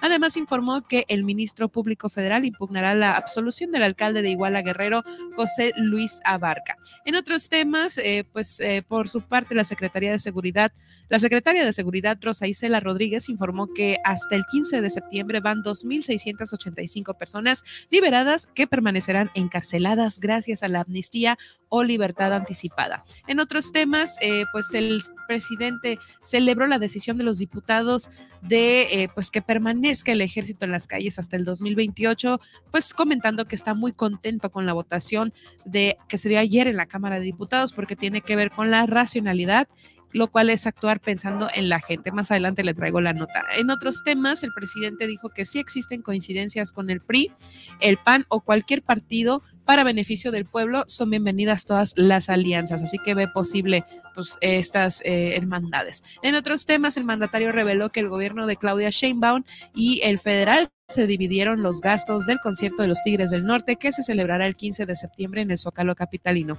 Además, confesó que les pidió algunas canciones que le gustaría escuchar y anunció nuevamente que, eh, pues bueno, sí, anunció por primera vez que la familia de Martin Luther King ya no asistirá a los festejos porque tuvieron un asunto personal. Por último, eh, la secretaria de Seguridad, Rosa Isela Rodríguez, presentó un breve informe en el que reveló que Miguel Ángel, Miguel Ángel Félix Gallardo, el jefe de jefes de 76 años de edad, tiene 22 padecimientos médicos. Al respecto, el presidente ordenó brindarle toda la atención médica necesaria y esperar la resolución ante la impugnación por parte de la FG de la FGR. Y bueno, pues hasta aquí con el resumen eh, de la mañanera. Vamos con las tendencias y fíjese que pues eh, por ahí Estela de Luz fue tendencia latente el día de hoy por la manifestación pacífica organizada por el colectivo Hasta Encontrarte en contra de las reformas de militarización aprobadas por el Congreso. Eh, por aquí, pues Denise Dresser también tuiteó al respecto. Dice, una mujer está escalando la estela de luz para protestar contra la militarización. Ella y tantas víctimas más sí entienden lo que está en juego, la posibilidad de la paz, la primacía del gobierno civil, una república constitucional donde no manden los militares. En otros temas también es tendencia, fíjese, este diputado eh, que pues el fue tendencia el hashtag Lord CULO, no, pues no puedo decir la palabrota aquí, pero sí el diputado Santiago Torreblanca dijo que los legisladores morenistas, morenistas se limpian el con la constitución y el comentario molestó demasiado a su propio jefe y coordinador de los diputados del PAN, Jorge Romero, por ahí se puede ver el en video. Las imágenes, sí, en el video que volteé a verlo así con cara que te voy a matar. Ándale, sigue abriendo la boca. Sí, sí, sí. en otros temas, fíjese que eh, pues los diputados, como le digo, aprueban extender la presencia del ejército hasta las calles, de las calles, perdón, hasta 2028 con 335 votos a favor, por lo cual, pues 335 eh, fue tendencia y bueno, se tuvieron 152 en contra y una abstención. Pero como le digo, más adelante le traigo todos los detalles en, eh, pues ahí en las, en los principales titulares. Viva México, pues también es tendencia por las fechas patrias de hoy. La gente pues está muy contenta, muy feliz y pues para aquellos quienes viven en el centro del país, ¿no? Y podrán disfrutar de los Tigres del Norte en esta presentación de hasta, se presume, de tres horas, ¿no? Que, que va a haber en el Zócalo. También en otras tendencias, eh, esto es importante, bueno, pues la marca Adobe, que pues se dedica a todos estos softwares, ¿no? En el ámbito creativo, pues fíjese que eh, anunció la compra de Figma, eh, firmaron un acuerdo de fusión definitiva para adquirir esta marca, una plataforma de diseño colaborativo líder en la web por aproximadamente 20 millones, ¿no? Entonces, pues poco a poco, más bien, cada vez más rápido Adobe se va posicionando en este mundo de los softwares. Y por último, en esta tendencia de último momento, fíjese que eh, eh, por tercer año consecutivo, los huelguistas de Notimex, de los cuales el 80% son mujeres, eh, dicen gritaremos viva México desde cuatro campamentos a pie de calle con las inclemencias del tiempo, la inseguridad de la CDMX y la indolencia del gobierno de México. Pues ya van 938 días de este medio Notimex en huelga, y que pues no ha podido regresar a sus labores. Y hasta aquí las tendencias, nosotros seguiremos al tanto de lo que vaya surgiendo y continuamos con más aquí en el noticiero. Gracias, Nadia. Sí, por supuesto, en unos momentos más eh, continuamos con las demás secciones que nos traes por ahí preparadas para todos nosotros. Bueno, vamos a hacer este recorrido por los municipios de Baja California Sur y vamos a iniciar en el municipio de Los Cabos porque eh, fíjese que se, va se llevará a cabo allá del 19 al 23 de septiembre de este mismo mes la Semana Nacional de Protección Civil. El Ayuntamiento de Los Cabos, a través de la Secretaría General Municipal y de la Dirección Municipal de Protección Civil, están invitando a participar en esta Semana Nacional de Protección Civil del 19 al 23 de septiembre de manera gratuita. Cada día de este periodo se va a abordar un riesgo en específico para su manejo integral se va a identificar el día y el tema de mayor interés en la página de Facebook de Protección Civil Los Cabos para que se aproveche de la mejor manera esta oportunidad. El 19 de septiembre inicia esta semana con la ceremonia cívica de las personas que participan ahí en el ayuntamiento en el área de protección civil. El martes 20 darán inicio estas conferencias en la Casa de la Cultura de 9 de la mañana a 3 de la tarde. Se tendrá como invitados a tres expositores, doctores en Oceanografía y Geología de la Universidad Autónoma de Baja California Sur. Eh, también en ese mismo horario, el 21 y 22 de septiembre, eh, estarán esta serie de pláticas. Y el 23, bueno, el último día se va a llevar a cabo la clausura. Eh, es el anuncio de esta Semana Nacional de Protección Civil del 19 al 23 de septiembre. Es más información que se genera allá en Los Cabos eh, para reforzar la seguridad en las playas y en algunos otros lugares de circulación turística con delitos que ya sabe que se señalan en la ley. Pues fíjese que va caminando muy bien el tema de los binomios caninos, es decir, los perros que traen los agentes de seguridad y que circulan también por las principales playas de El Destino. Elementos de la Policía Preventiva, en conjunto con personal de la Secretaría de Marina, llevan a esta unidad canina que encabeza este operativo Binomio Semar. Todo esto es para inhibir actos ilícitos como la venta de droga. Eh, por ello se realizan estos recorridos en los puntos de mayor tráfico y conflicto en el municipio de Los Cabos, en Cabo San Lucas, para ser más específicos, donde está la fiesta.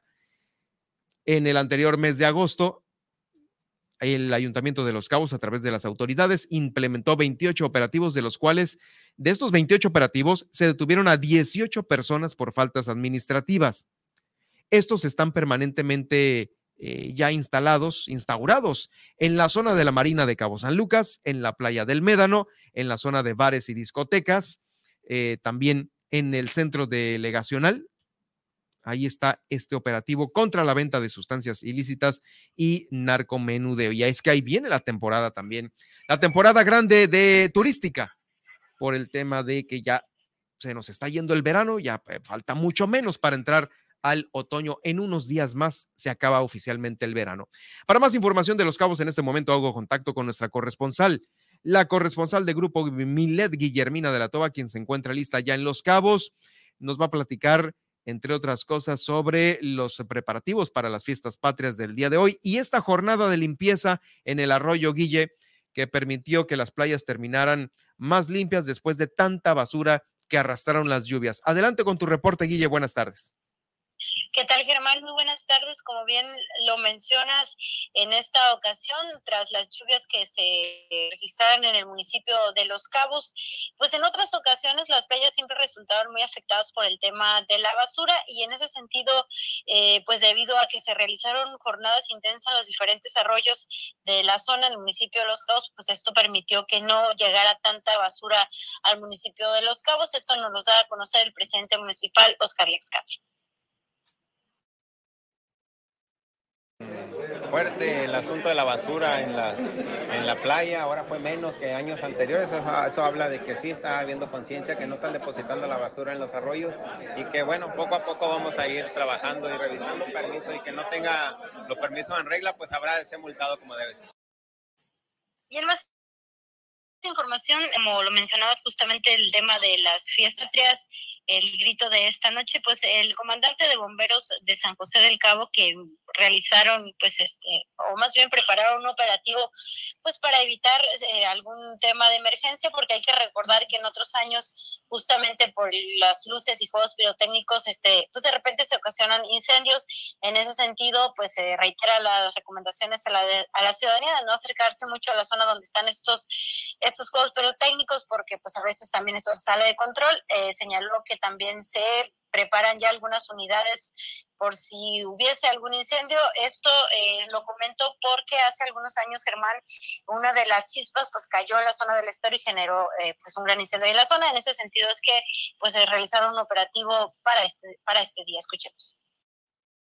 Sí, eh, pues ahorita estamos en la manera en la fase preventiva. Vemos la situación donde vamos a tener una torre de pirotecnia ubicada en la glorieta aquí de la plaza de la plaza Mijares. Eh, se están haciendo las revisiones eh, pertinentes para que no pase un accidente, pero de igual manera va a haber dos máquinas extintoras cubriendo la zona, como la zona del estero, como la zona del evento, para que no pase ningún percance. Si llegara a pasar, tener un tiempo de respuesta muy eficaz y no, no lamentar más. Hablando de la sociedad en general, la verdad le recomendamos ampliamente de que no sea, eh, no inciten a la pirotecnia explosiva ni, ni, al aire, porque esto, esto nos puede causar otros, otro tipo de, de, eventualidades. Eh, si gustarían disfrutar el, eh, la pirotecnia para las fiestas patrias, vengan a la Plaza Mijares y aquí va a haber este tipo de festejos y de entretenimiento para que la gente no lo haga desde sus viviendas, que es un riesgo latente. Eh, una de las cosas que vamos a trabajar con Protección Civil Municipal es el perímetro de, seguridad para que la gente pueda disfrutarlo e igual manera no corra en riesgo y esto es muy importante ya que lo hemos vivido años anteriores que la gente se pone debajo de la torre y esto no es de manera segura. Fuerza implementado para la protección y la seguridad de, los de los de los de la población y eso se va a estar llevando a cabo a partir de las 5 de la tarde y el director de Seguridad Pública, Russell Rodas, pues también dio a conocer el operativo que se va a implementar esta noche. Se van a, eh, pues, también poner algunos filtros de seguridad. Ya desde muy temprano se cerraron algunas calles. Esto se aledaña al centro histórico en San José del Cabo y bueno, pues se dijo que se pues implementó un operativo y también dijo que se trabajará pues en las colonias para no descuidar estas horas.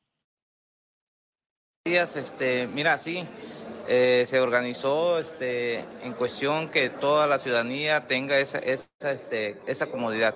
Va a haber filtros, sí, se van a cerrar las calles. Este, desde ahorita muy temprano, de las 11 de la mañana, se van a comenzar a cerrar las calles para que, para que vayan este, colocando este, los puestos y, y ya estén bien organizados. Pero a partir de las 11 del día de hoy se comienzan a cerrar las calles. Sí, sí, hablando aquí aledañas del centro para que este, tomen sus providencias eh, y nos comprendan, que no se enojen porque es relativamente a, esta fiesta patrias. Y este, van a ver ahí en cada esquina este personal de tránsito este, guiándolos y, este, y para que si ven conos o una persona este, de tránsito, le va a estar diciendo que, que para dónde este, salir, así es.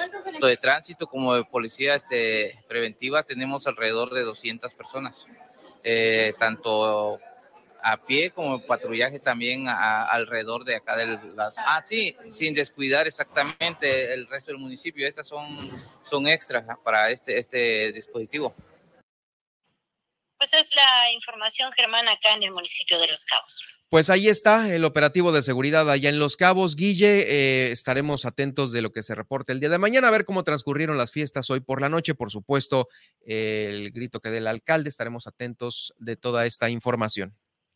Así es, Germán, eh, nos escuchamos el día de mañana con esta eh, información, todo lo que vaya a transcurrir en esta en esta noche que como bien lo mencionas, pues ya después de dos años se concentra la ciudadanía para, pues, para acudir a estas fiestas tradicionales. Gracias, Guille. Nos estaremos saludando el día de mañana.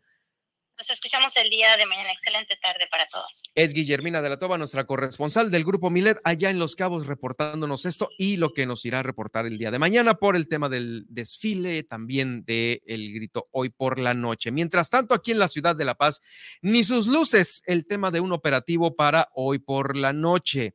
Eh, pues estamos aquí en la redacción esperando que nos eh, mandasen alguna información sobre el número de elementos, pues no se tiene nada, tampoco, eh, bueno, también hasta una entrevista solicitamos para ver cómo iba a estar el operativo de hoy y ni sus luces. Bueno, ya sabe cómo se las gastan en el Ayuntamiento de La Paz y más ahí en las tareas de comunicar. No sabemos cuántos, ni en dónde, ni qué calles cerradas, nada. En fin, eh, mientras tanto, déjeme darle a conocer que eh, hay información sobre la comisión encargada de dictaminar este desafuero del diputado eh, Juan Pérez Cayetano. Esto sucedió en el Congreso del Estado justamente a partir de que renunciara la encargada de esta comisión que investigaría si procedía o no el desafuero de Juan Pérez Cayetano. Bueno, eh, sobre este tema solicitaron 15 días más para dar a conocer el veredicto final. Esto lo dio a conocer la, diputada de Morena, Guadalupe Moreno Higuera. Sí, pedimos esos 15 días que nos marca la ley. Tenemos 45 más 15, entonces esos 15 los estamos pidiendo precisamente para que no vaya a transcurrir más tiempo y todo quede en nada, todo lo que hemos venido trabajando. Esto lo dio a conocer eh, eh, a varios medios de comunicación. El tema salió a la luz pública después de esta renuncia que realizara esta integrante de la comisión, la cual acusó que existían tácticas dilatorias para resolver el asunto y ante ello el diputado acusó que existía racismo en su contra. Bueno, pues es un tema de dimes y diretes.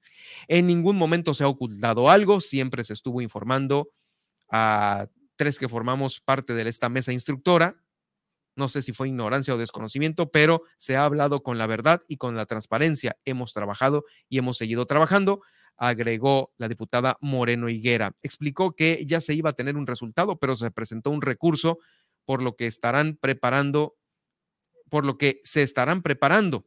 Estábamos en espera nada más para dar el resultado después de haber presentado el servidor público el documento en donde ahí Posteriormente, la mesa instructora iba a dar el resultado, sin embargo, presentaron un recurso y bajo ese recurso nosotros tenemos que preparar también la respuesta.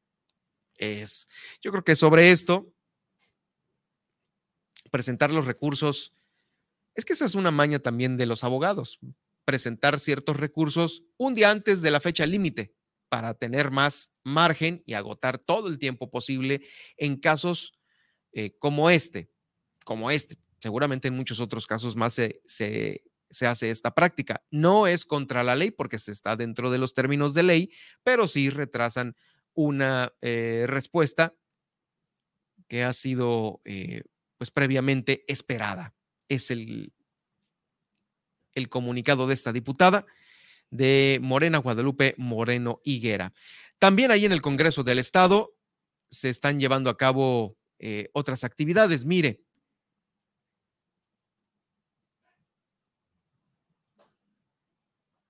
los secretarios de, eh, perdón, déjeme darla a conocer aquí, nombraron al diputado Cristian Agúndez de la Comisión de Procedencia eh, sobre este mismo tema, el desafuero de Juan Pérez Cayetano, lo nombraron a él como parte integrante de esta comisión en sustitución de Blanca Márquez. Es la información que le tenía, que le quería dar eh, justo por ello. también en el Congreso del Estado, pues dejaron plantado a Rigo Mares, así como lo escucha. Había eh, girado una serie de invitaciones eh, para que acudieran a comparecer al Congreso del Estado varias autoridades involucradas en el tema de Balandra. Dijo, yo esperaría que en el nuevo formato que se ha decidido en el Pleno del Congreso, la comparecencia de los funcionarios, estamos obligados a rendir cuentas de lo que estamos haciendo y más aún de lo que se ha dejado de hacer en cumplimiento de nuestras obligaciones. Así lo dijo Rigoberto Mares, lamentando que estos funcionarios que estaban citados a comparecer desde inicios de esta semana y en el Congreso, pues no hayan asistido a la sesión para la cual estaban convocados para que informaran sobre estas acciones que se están llevando a cabo eh, para la restauración de los daños causados por este incendio de esta embarcación ahí en las inmediaciones de Balandra. ¿Quiénes habían sido citados a comparecer al Congreso? Pues la encargada del despacho de la Dirección del Área de Protección de Flora y Fauna, la maestra en ciencias Dilia Rebeca Mesa Castro, el subsecretario de Protección Civil de Baja California Sur, Benjamín García, el secretario de Planeación Urbana, Infraestructura y Movilidad, Marco Antonio Gutiérrez de la Rosa. Como una falta de respeto al Poder Legislativo, calificó el diputado Rigoberto Mares esta acción. Eh, no acudieron a comparecer estos funcionarios. Esta acción contribuye a la sensación de opacidad y hermetismo que existe en el tema, eh, este, en el incidente que se suscitó ahí en Playa Balandra. Estamos a 22 días aproximadamente desde que se presentó este incendio y aún los ciudadanos no tienen claridad o al menos no se les ha informado del impacto generado por este lamentable suceso en esta importante área de protección de flora y fauna, ni de las acciones que están realizando. En fin, Sí, efectivamente, eh, de parte de las autoridades ha habido esta eh, opacidad, este, esta cerrazón de generar información. Hemos varios medios de comunicación, nosotros aquí en el noticiero hicimos lo propio, invitado a, por ejemplo, a estos eh, grupos colectivos de, de ambientalistas que hacen su labor ahí en Balandra, que estuvieron en algunas labores de limpieza y otras también en el rescate fallido de esta embarcación quemada. Eh, y aquí lo tuvimos, está el podcast en Germán Medrano Nacionales de Spotify, YouTube y Facebook, donde nos platica todo lo que después de que se hundió se realizó y cómo están las cosas. Lamentablemente, estas son las entidades que hablan, las que nos dan a conocer algo y no las que deberían. Ese es el punto que todo mundo eh, pues ha ha lamentado que no se dé más información más que de la que dan este tipo de entidades no gubernamentales. Bueno, pues eh, vamos a continuar con más información. Fíjese que se reunieron autoridades de los tres órdenes de gobierno allá en Mulegé.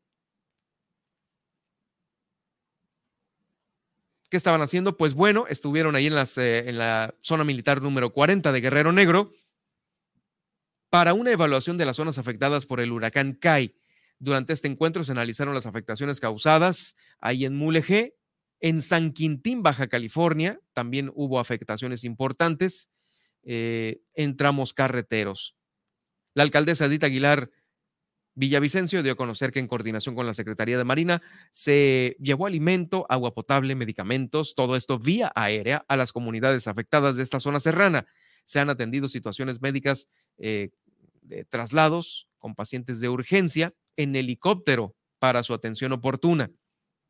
Las autoridades municipales, estatales y federales informaron que actualmente se están realizando evaluaciones, sobrevuelos, más sobrevuelos y recorridos en las comunidades de Bahía Tortugas y Bahía Los Ángeles en Baja California para conocer el estado en el que se encuentran estas localidades y las afectaciones.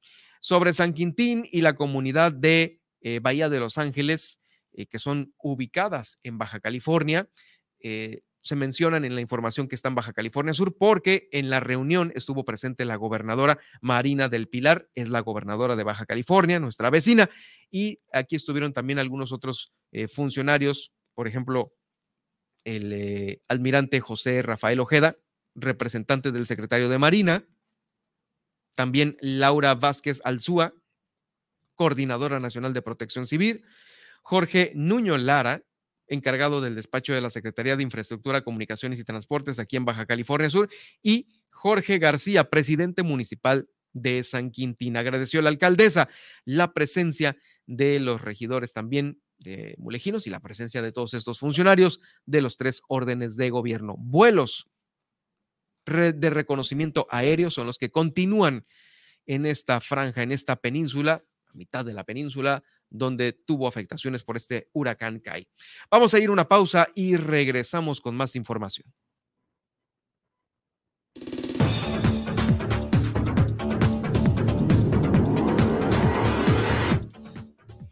Al regresar, no se pierdan las principales portadas nacionales e internacionales. El PAN da por terminada la relación con Alejandro Moreno, así lo indicó eh, así lo han indicado. También absuelven a José Luis Abarca del secuestro de los 43 normalistas de Ayotzinapa y la internacional. Eh, Texas manda autobuses con decenas de migrantes a la residencia de Kamala Harris. Además, hoy nos acompañan del INEGI Araceli Alvarado para darnos los datos más puntuales sobre esta institución. Esta y más información al cierre de esta emisión de Milet Noticias Baja California Sur. En un momento continuamos.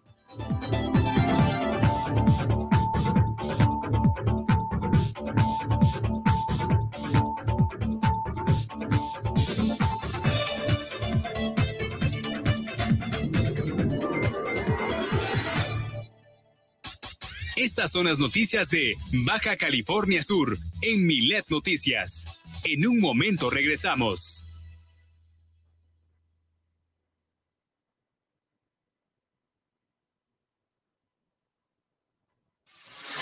Super Estéreo Milet 95.1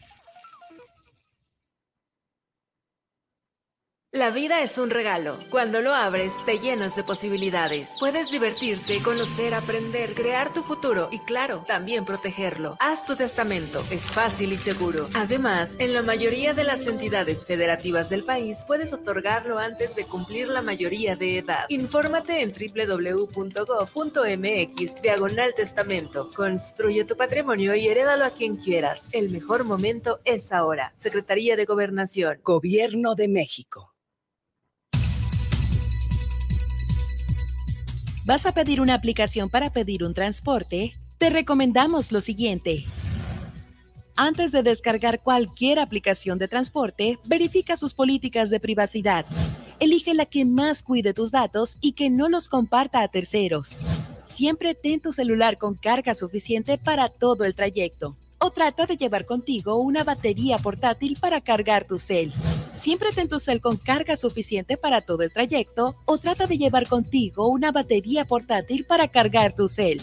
Mantén la comunicación con el chofer siempre a través de la aplicación. Así evitas que pueda contactarte nuevamente. Cuando llegue tu auto, verifica que las placas, modelo y conductor coincidan con las que señala la aplicación y confirma que sea tu nombre el del pasajero.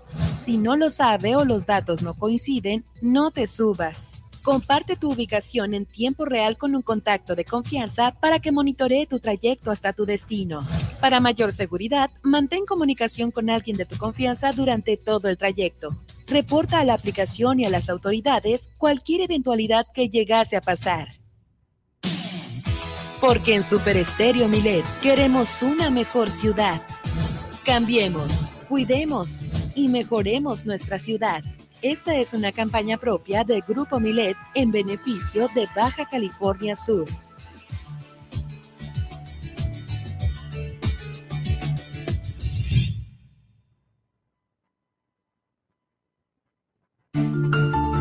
El golpear a una mascota sin motivo alguno, tenerla encadenada, sin una sombra, en el rayo del sol, con una mala alimentación, entre muchas otras cosas, es objeto de denuncia ante la justicia cívica.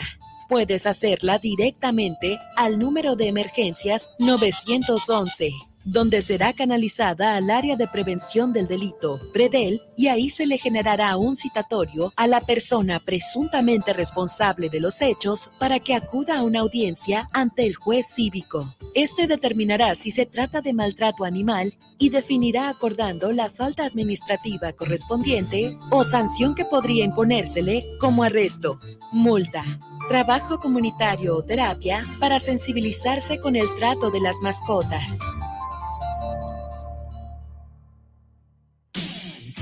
Porque en Super Estéreo Milet queremos una mejor ciudad. Cambiemos, cuidemos y mejoremos nuestra ciudad. Esta es una campaña propia de Grupo Milet en beneficio de Baja California Sur.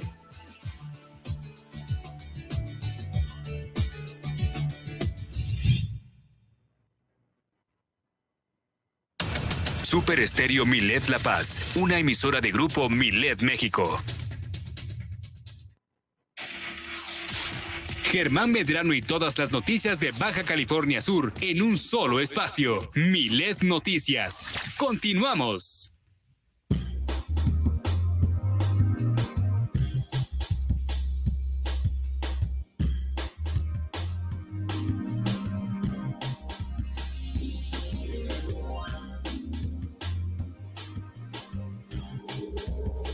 Estamos listos ya con la información de los diarios nacionales, los que están circulando ya en el país desde muy temprano con Nadia Ojeda a continuación. Así es, iniciemos con Milet y bueno, pues eh, bueno, de entrada, todas las portadas están publicando sobre esta mayoría de votos acerca de que eh, la presencia del ejército, del ejército se prolonga en las calles hasta 2028. Lo voy a resumir porque, bueno, para brindarle información diferente a continuación. Pero bueno, con 335 votos a favor, 152 en contra y una abstención, los legisladores aprobaron la reforma presentada por el PRI para ampliar el periodo de participación de las Fuerzas Armadas en labores de seguridad pública en el país. La propuesta que modifica el artículo quinto transitorio de la Constitución también plantea la creación de una comisión bicameral que dé seguimiento a la reforma, así como un informe semestral sobre el avance y la capacitación de los cuerpos de seguridad civil. La reforma será ahora turnada al Senado para su discusión y votación. Y bueno, dicho esto, ahora sí vámonos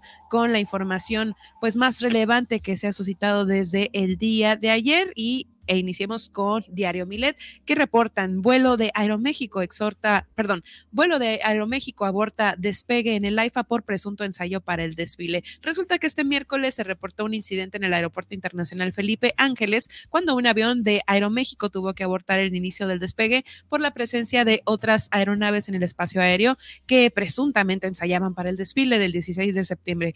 El, el servicio a la navegación en el espacio aéreo responsabilizó al piloto del vuelo 874 de Aeroméxico con destino a Mérida por este incidente. En un breve mensaje de Twitter, sin dar mayores explicaciones, el órgano desconcentrado de la Secretaría de Infraestructura, Comunicaciones y Transportes informó que la evidencia marca que el piloto del vuelo 874 inició carrera de despegue desde Santa Lucía sin autorización de la torre de control y abortó el proceso de despegue. Por eso señaló, que se iniciaron las investigaciones correspondientes por parte de la autoridad aérea para esclarecer lo sucedido. Encuentra esta y más información en nuestro sitio milet.com, donde además podrás consultar nuestro diario en versión PDF y sintonizar nuestras más de 17 frecuencias transmitiendo a nivel nacional. Grupo Milet cuenta con presencia en los Estados Unidos a través de ciudades como Las Vegas, San Antonio, Texas y Oklahoma City.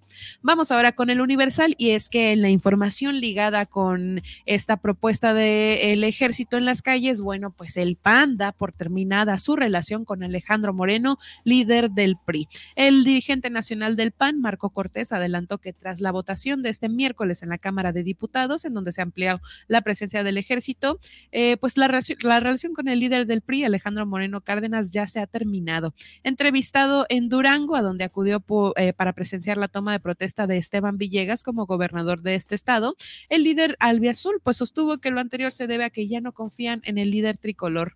Eh, por ello, fíjese que pues le niegan el saludo a Moreno Cárdenas, ¿no? Ya que al llegar al acto, pues Cortés Mendoza saludó a un homólogo perredista, Jesús Zambrano, pero le negó el saludo a Moreno Cárdenas, quien también acudió al evento. El dirigente del PAN confió en que la reforma eh, sea frenada en el Senado y llamó a los legisladores priistas a ser conscientes con lo que han hecho y de ello señaló dependerá la continuidad de Vapor México. Vamos ahora con el Excelsior.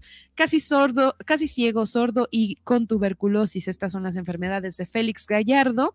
Eh, bueno, pues Miguel Ángel Félix Gallardo, el jefe de jefes, podría salir de prisión pronto debido a todas las complicaciones de salud que lo aquejan y a partir de las cuales se le ha concedido un cambio de medida a prisión domiciliaria en una de las sentencias que enfrenta. Eh, Félix Gallardo, de 76 años, se encuentra recluido en el penal Puente Grande de Jalisco y fue el pasado 7 de septiembre que un juez de distrito determinó eh, que su deterioro estado de salud, deteriorado estado de salud, pues amerita que salga de prisión para ser atendido de los 22 padecimientos que encuentra en los, entre los que están eh, sordera izquierda, eh, atrofia del globo ocular derecho, eh, hernia de disco, esofagitis, ansiedad crónica, depresión crónica, hipertensión arterial y bueno, pues de toda esta, esta lista de 22 padecimientos. Eh, pues, ¿por qué podría salir libre? Le digo, pues porque el juez séptimo de Distrito de Procesos Penales Federales, con sede en la Ciudad de México, concedió el beneficio de prisión domiciliaria a Félix Gallardo por el proceso que fue sentenciado a 40 años de cárcel por su responsabilidad en los delitos contra la salud a copio de armas y cohecho. Sin embargo, pues el jefe de jefes tiene otra condena por 37 años de cárcel eh, por el homicidio del agente de la DEA Enrique Kiki Camarena Salazar y el piloto mexicano Alfredo Zavala a velar. Vamos ahora con el Sol de México que publica, absuelven a José Luis Abarca del secuestro de los 43 normalistas de Ayotzinapa. El expresidente municipal pues fue absuelto por un juez federal por su presunta culpabilidad del secuestro de los 43 normalistas de Ayotzinapa y bueno, pues fuentes judiciales confirmaron que eh, pues el juzgado tercero de distrito en procesos penales determinó que no existen evidencias en sus de su plena responsabilidad en este crimen, ello pese a que apenas hace un mes la Comisión de la Verdad y Acceso a la Justicia en el caso de Ayotzinapa pues apuntó a que Abarca habría quien habría sido quien dio la orden, ¿no? Para que los jóvenes fueran asesinados. Vamos ahora con la nota internacional y es que fíjese que esto también, pues está ahí ahorita, es una tendencia ya que Texas manda autobuses con decenas de migrantes a la residencia de Kamala Harris. Eh, dos autobuses, autobuses con 75 perdón, dos autobuses con entre 75 y un centenar de migrantes fletados por el gobernador de Texas, el republicano Greg Abbott, llegaron este jueves a la residencia oficial de la vicepresidenta Kamala Harris, informando así los medios de comunicación, eh, especialmente pues la cadena de televisión Fox precisó que los autobuses recogieron a los migrantes en Eagle Pass, en Texas, y llegaron a las proximidades del Observatorio Naval, donde se ubica la residencia de la vicepresidenta. Según Fox, en los grupos de migrantes incluyen a personas venezolanas de Uruguay, Colombia y México. Y bueno, pues fíjese que esto es resultado de que en abril pasado, pues Abbott anunció su intención de mandar a indocumentados a Washington, D.C. en respuesta a la decisión del gobierno del presidente Joe Biden de rescindir una normativa sanitaria que permitía expulsarlos por la pandemia, que no llegó a ponerse en marcha por el, el bloqueo de los tribunales. Más tarde, en mayo, el gobernador de Arizona el también republicano Doug Ducey emuló la medida y comenzó a mandar autobuses con migrantes a la capital. A principios de agosto, los autobuses con migrantes llegaron, eh, pues comenzaron a llegar a la ciudad de Nueva York y este mes a Chicago. Y hasta aquí la información, pues con estas portadas, nosotros continuamos. Claro que sí, gracias Nadia. Nos saludamos en unos momentos más con el resumen que tenemos para el día de hoy y claro, eh, lo que se vaya acumulando a continuación, porque tenemos una interesante entrevista aquí en el noticiero.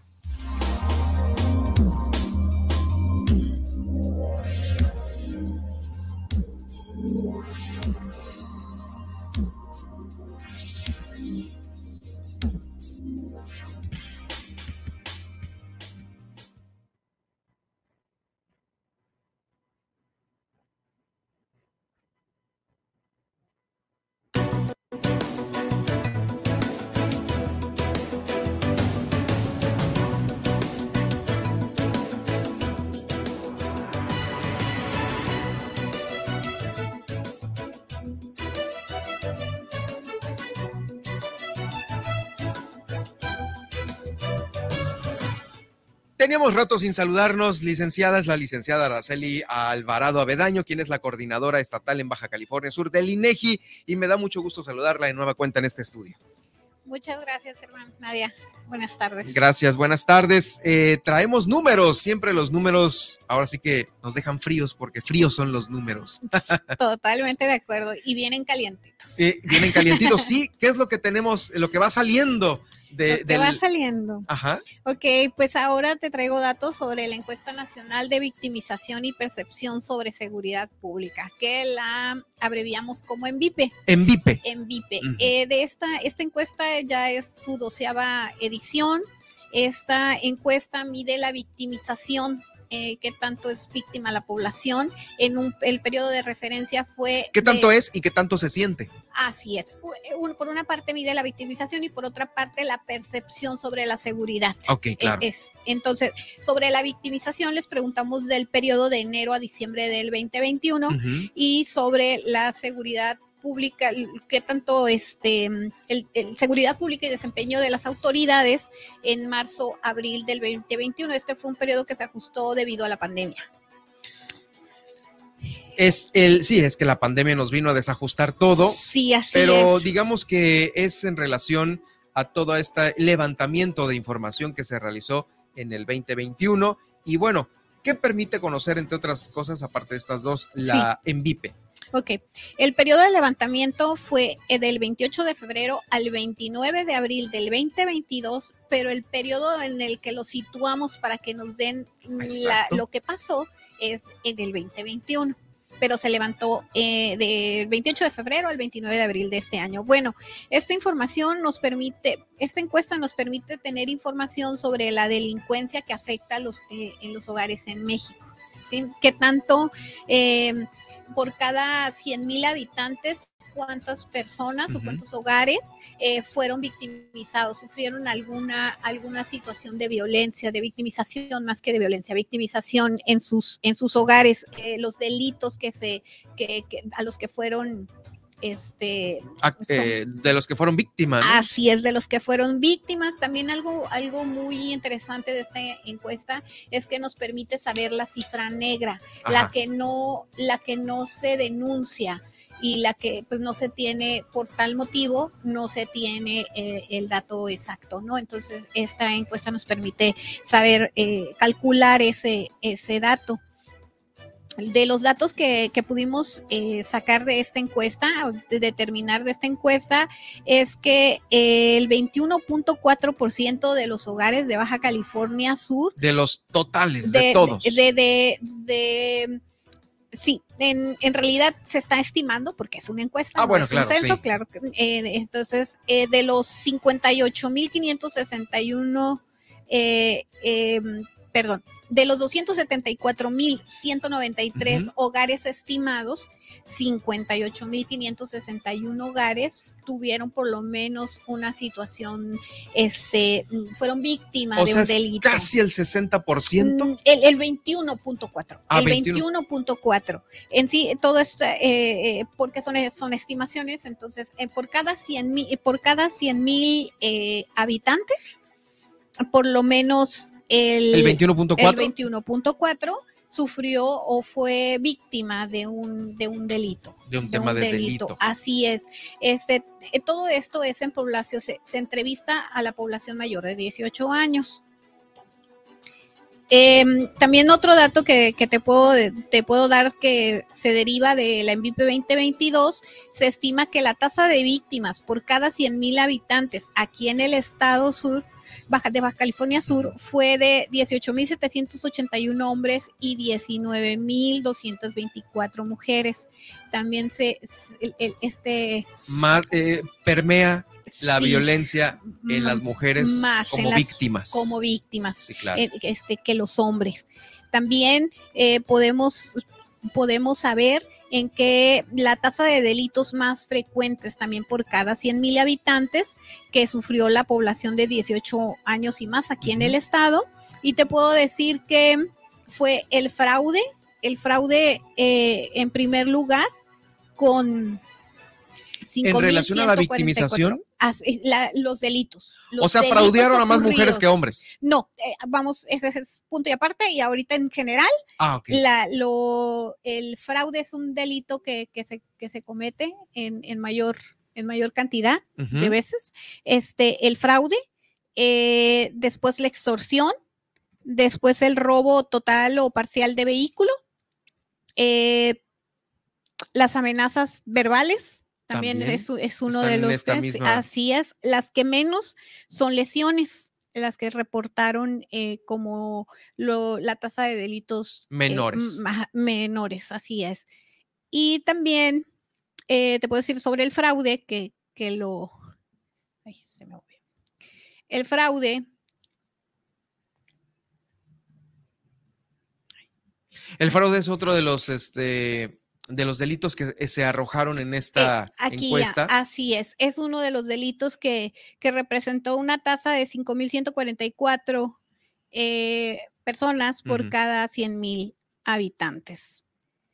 También esta, esta encuesta nos arrojó que ahí, bueno, también nos po- podemos saber cuál de los delitos que se están cometiendo, quiénes participan, los hombres, las mujeres o ambos. También en ese sentido, eh, los delitos que fueron cometidos do- en donde una persona estuvo, que declaró una persona que estuvo presente, ¿no? Porque hay delitos en donde fue robo casa habitación, por ejemplo, y ella no estaba en casa, esos no. En donde eh, una persona por lo menos estuvo, Estuvo presente, presente. y vio quién, quién le cometió el delito.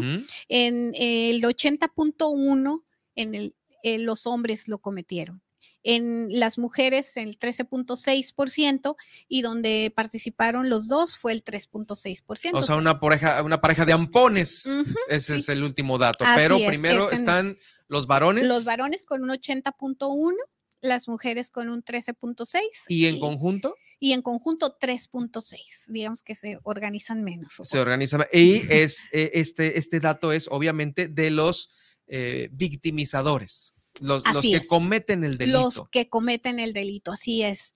Así es. También tenemos información sobre, te decía, sobre la cifra negra. ¿Sí? Entonces, ¿Qué es una cifra negra? ¿Qué, qué determina como una cifra negra esta encuesta?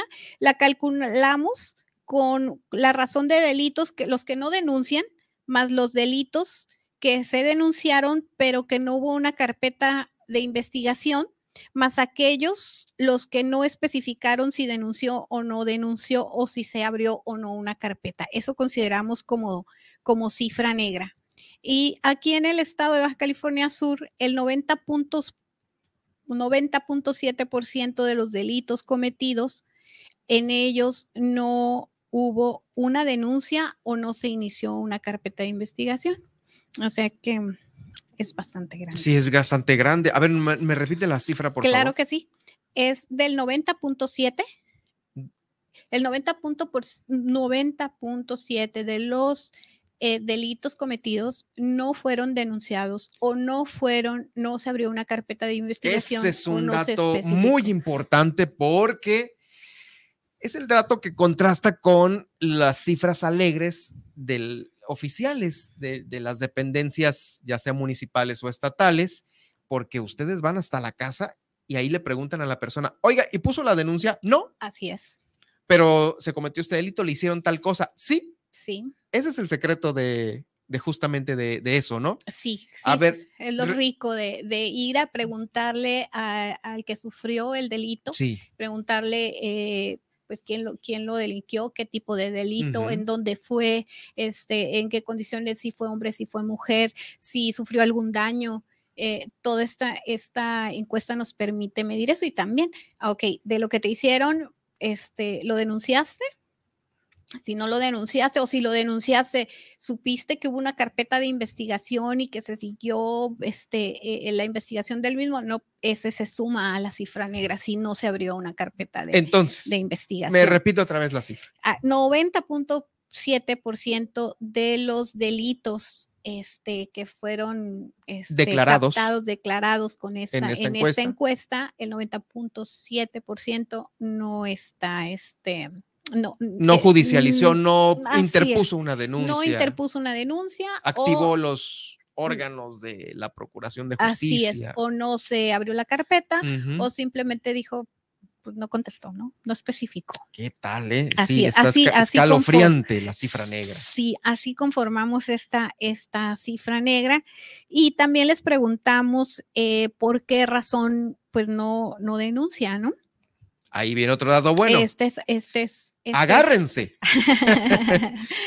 este, ¿Por qué no puede contestar una persona esa, bueno, más bien sí contestaron, pero ¿por qué no fueron y e interpusieron o activaron este mecanismo de las autoridades encargadas de eh, velar por pues resarcir los daños ocasionados en un delito por los siguientes motivos? Pues en un, en un porcentaje grande, el 40.2% es por pérdida de tiempo.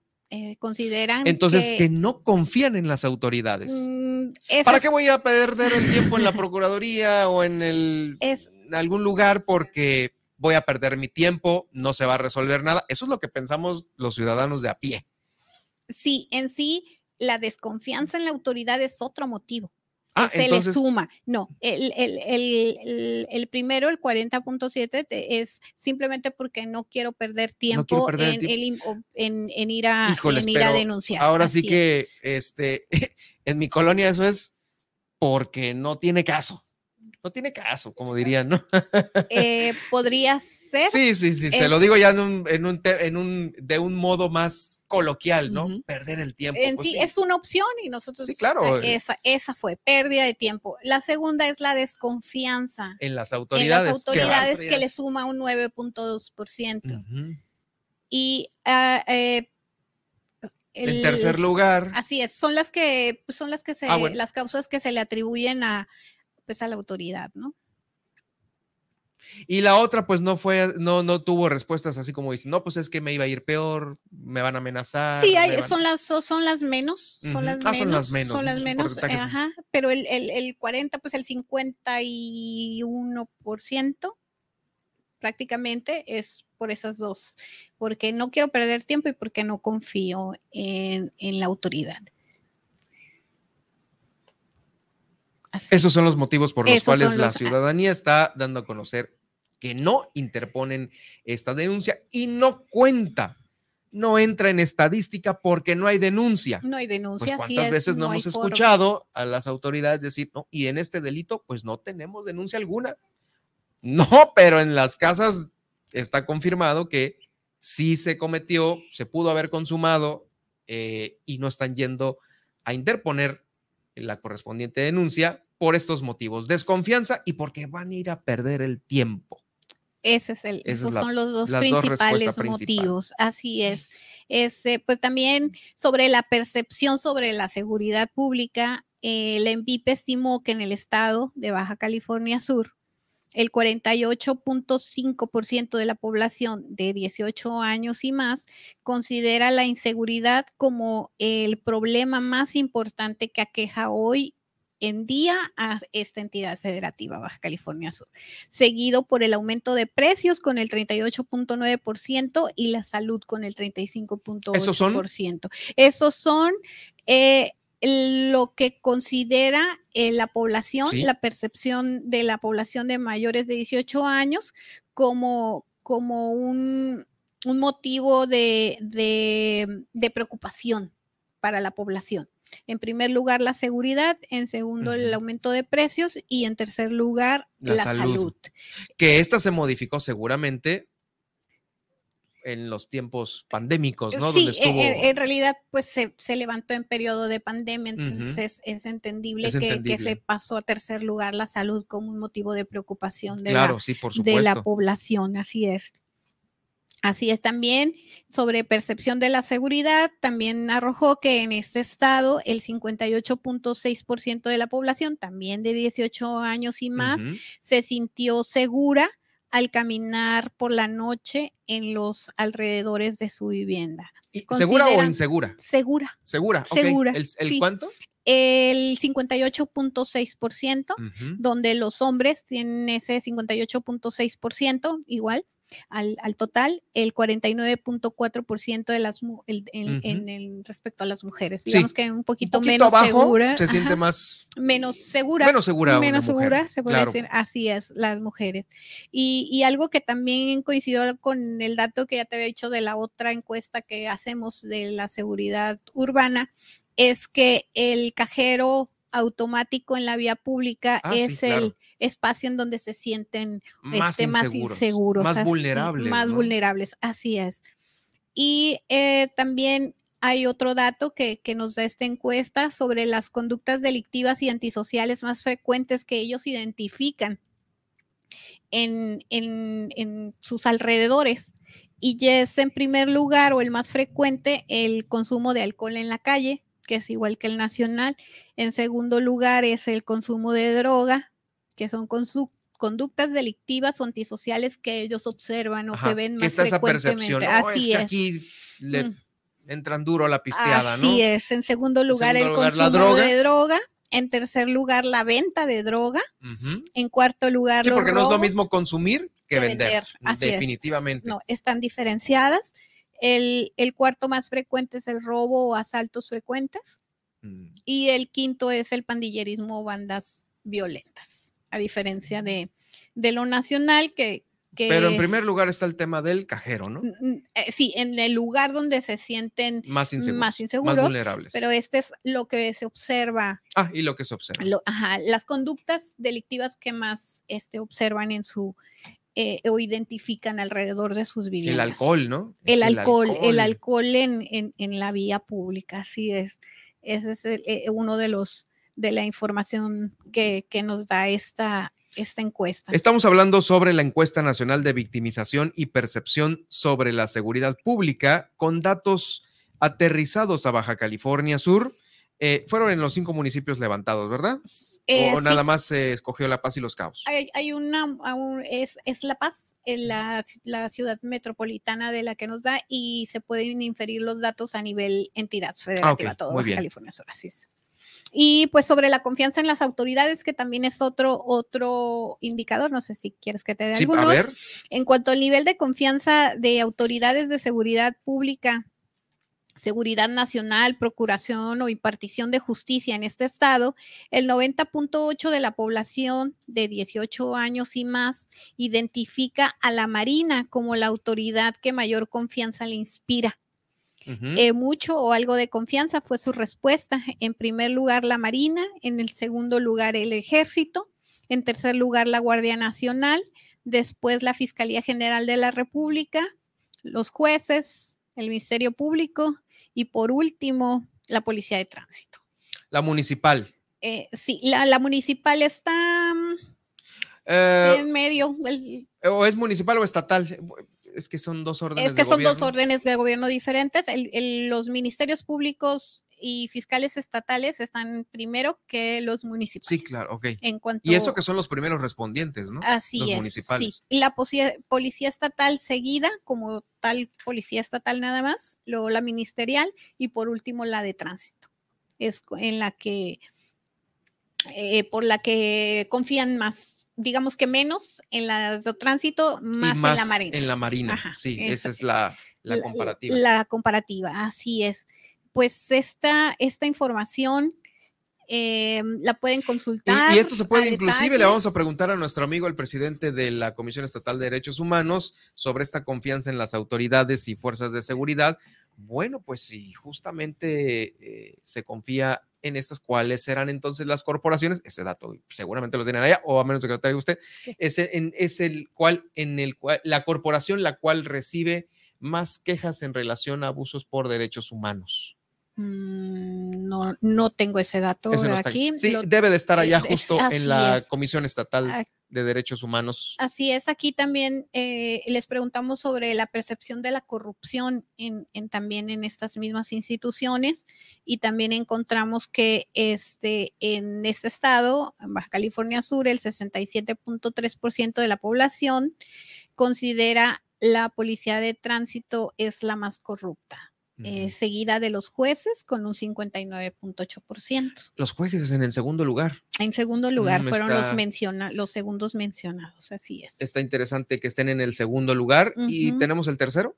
Tercero es la policía ministerial, judicial o de investigación. Los jueces por arriba de los de, de- de la policía ministerial. Sí, ese fue la- el nivel de percepción eh, sobre la corrupción que, que que hay. nos dio. La ciudadanía aquí. dijo que los jueces son más corruptos que los policías ministeriales. Así es. Sí, así están en. Así es, pues, le digo, Ajá, no se sí, me asuste sí, porque sí, así sí, están los así números, está, ¿eh? Con 10 pun- de se- 67.3% y en la policía ministerial 59.5%. Ahí está. Así es. Y pues eh, eh, también otro dato sobre las acciones de, de- para mejorar la seguridad pública que ellos, que ellos consideran durante 2021 en este estado en cuanto al conocimiento de la sociedad respecto a las acciones realizadas para mejorar la seguridad pública en su localidad.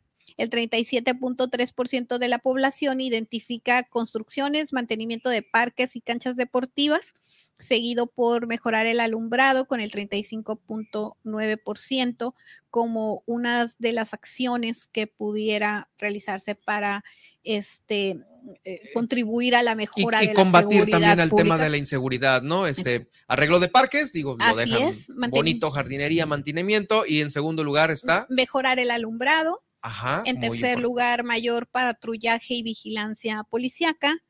eh, mejorar el ingreso de las familias, atender el desempleo, operativos de, contra la delincuencia. Primero están los operativos contra la delincuencia, luego eh, mejorar el ingreso.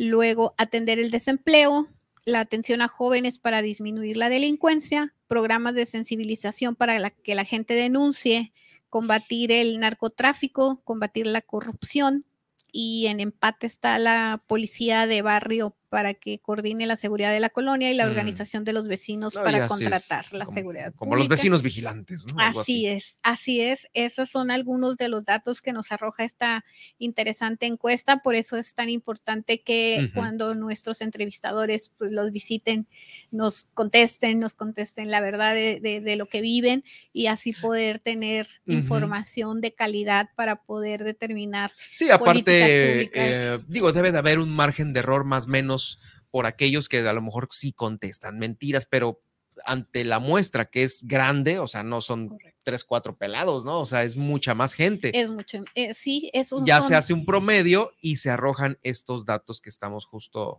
este, comentando aquí en el programa. Así es, 102.093 viviendas No, hombre, entrevistaron bueno, a nivel nacional. Es Entonces, una, una entrevista, un- una persona que da la respuesta por vivienda o en cada vivienda puede haber dos o tres que den respuesta. es un es un- la población eh, de 18 años y más este de, de un del una del una vivienda eh, eh, puede y es un seleccionado el sistema eh, nuestro entrevistador pregunta en su domicilio cuántas personas mayores de 18 años y, o más viven en este domicilio en esta vivienda Y ya solicita- En base a eso hace un, un- un, este, una selección la computadora y a la encuesta en general, datos sociodemográficos, la puede contestar esa persona mayor de 18 años y, la, y hay otra específica donde dice, ah, bueno, de esta vivienda en donde viven tres personas le tocó a Araceli Ah, que ok. la entrevista y ya le pregunta información específica. ya más sobre el específicas tema. sobre Así el es. tema o alguna experiencia o sentir, ¿no? Eh, sí. Que es la percepción, que es lo que estamos viendo que es la aquí. percepción, son los delitos, que si, Ajá. si ha sido víctima de algún delito, que tanto confían las autoridades con preguntas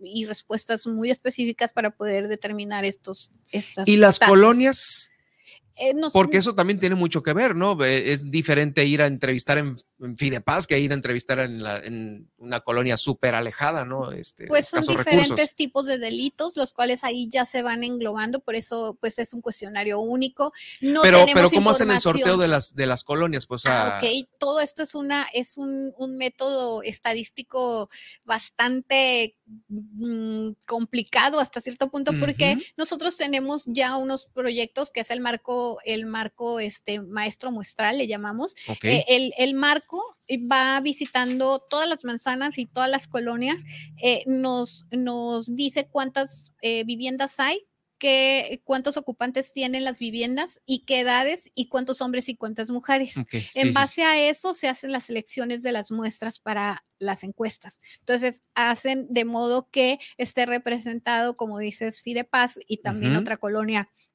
no, no tan en buenas condiciones para que esta información tenga, tenga ese validez, validez estadística en todos los sectores. En sí, es, Claro, eh, sí. es algo que, que cuida mucho el INEGI, que tiene una metodología probada tiene, tanto eh, digamos que, nacional como pa- internacional. ahora sí, para que lo entiendan las nuevas generaciones, tiene su propio algoritmo. Claro, así es, sí, sí, es un, un procedimiento estadístico, este, trietápico, este, probabilístico que, seguro. que, este, que, mm, que nos permite, eh, o sea, de- Tener una muestra balanceada. correcto, que esté representada todo y cada un sector de la, La mayor parte de los la sectores. Así es, de la población. Y poder tener esta información tan rica. Perfectísimo, muy bien. Pues muchísimas gracias por haber estado con nosotros dándonos estas cifras por demás importantes. Las va a poder usted escuchar en el podcast de Milet Noticias en Germán Medrano Nacionales. Ahí vamos a estar en Facebook, en Twitter, eh, en Facebook, en Spotify y también en YouTube en Germán Medrano Nacionales. Va a poder usted escuchar esta interesante entrevista sobre la percepción de seguridad pública con la coordinadora estatal del INEGI en Baja California Sur, Araceli Alvarado Avedaño. Muchas gracias. Nos saludamos la próxima semana, licenciada. Gracias, Germán. Gracias. Muy buenas tardes. Bueno, eh, vamos a Vamos a pasar prácticamente a otra, otra entrevista que tenemos preparada por aquí. En unos momentos se las, se las hacemos llegar.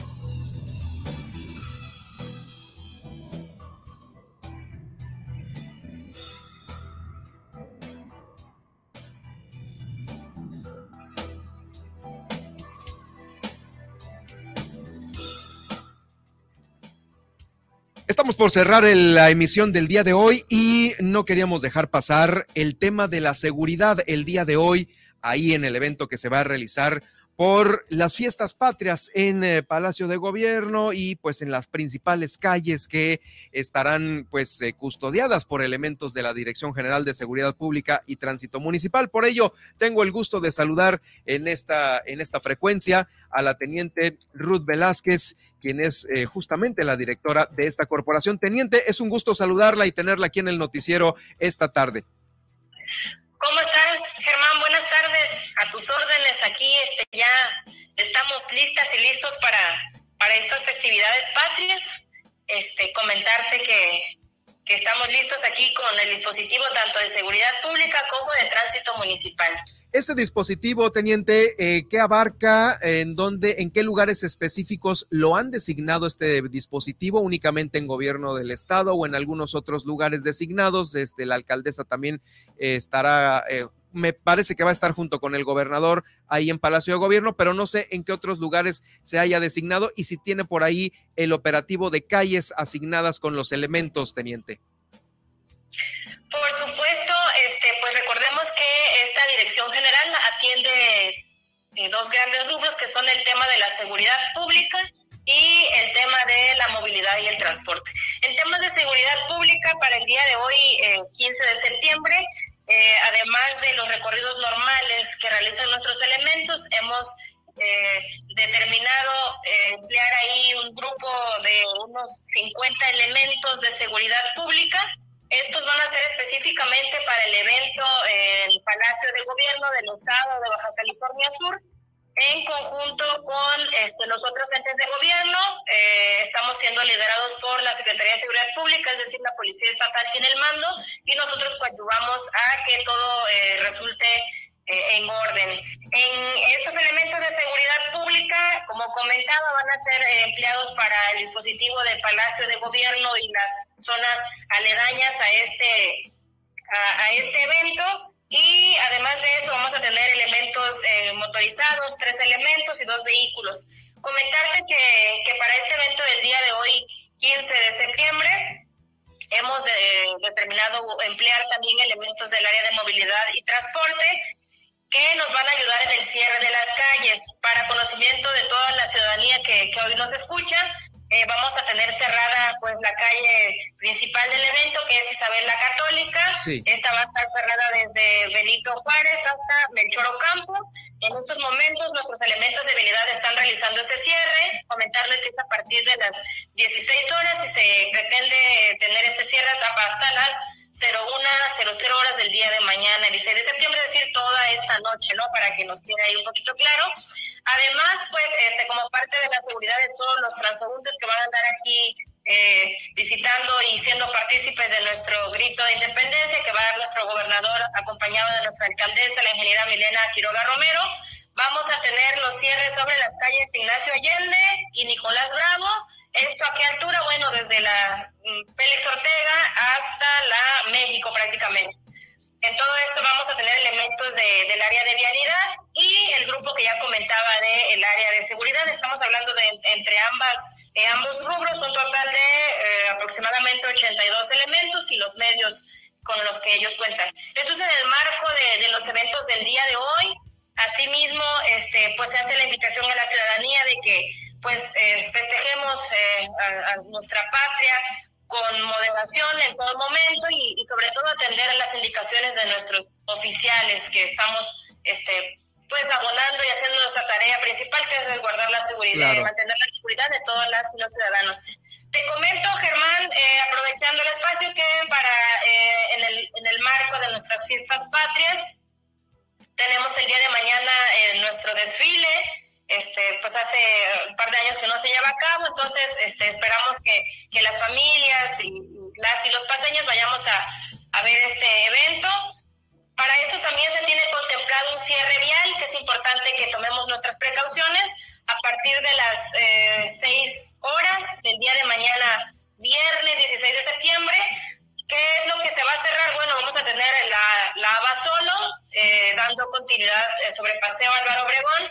Eso a partir de, la, de las 5 de febrero. Ahí nos cerramos desde toda la Abasolo, continuamos sobre Paseo Álvaro Obregón y continuaremos cerrados hasta la calle Juan María de Salvatierra, reiterando esto a partir de las 6 horas del día de mañana. Y pues todas las bocacalles que convergen aquí con nuestro con nuestro malecón. Claro, Entonces, ¿hasta qué horas va a estar cerrada este, este tramo del malecón mañana? Se pretende hasta las eh, 11 horas aproximadamente.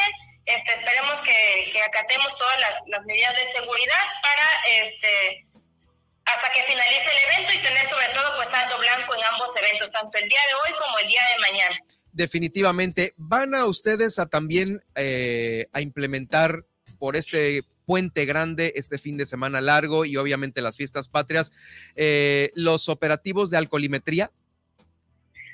Eh, por supuesto, fíjese que desde el sábado pasado, este, nuestra área de movilidad y transporte, analizando las estadísticas de hechos de tránsito y, y los motivos que lo, que, o sea, sí que lo, lo generan, este, establecimos nuestro operativo relámpago, ¿En qué consiste? En que pues, nuestras áreas de movilidad y transporte se unen y hacen este, algunas paradas, vigilancia estacionaria en diferentes puntos. Entonces esto hace que cuando el usuario de los vehículos los ve, pues modere su...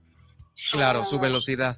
Sus velocidades y sobre todo que hay una eh, eh, hay un acto de, de, abordar a nuestros ciudadanos sí. en donde pues también se hacen infracciones esto no sucedió anteriormente pero más que esto se hace la invitación y llevamos un alcoholímetro a bordo para hacer por ahí algunas pruebas este aleatorias a, a, las y los ciudadanos que usamos la vía pública. Claro, por Aún supuesto, sí, esto con, se lo... Con intensidad en, esto, en este fin de semana, por el puente, por las festividades, Exacto. festividades, por la algarabía de que se vive de nuestras fiestas patrias, estaremos muy al pendiente, sobre todo ahí con, con el área de movilidad y transporte que dirige aquí este, eh, Aguirre Riveros.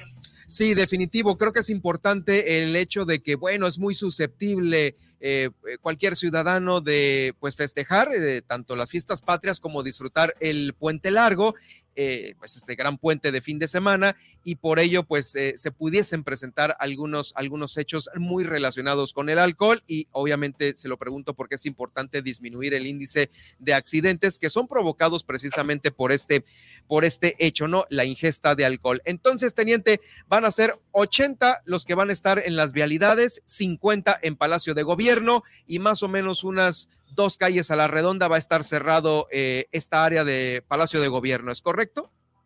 Sí, es correcto lo que comentas. Eh, recordar a la ciudadanía que estamos para servirles, cualquier cosa que quieran reportarnos, este, estamos para servirles y prestos a, garantizar nuestra tarea principal, que es mantener la seguridad de, de todos los usuarios y sobre todo de nuestros ciudadanos que estamos festejando es, estas fiestas. Claro, por supuesto, pues ahí está el reconocimiento también para todos los elementos que van a, participar el día de mañana en el desfile. ¿Cuántos son los que van a desfilar de parte de ustedes?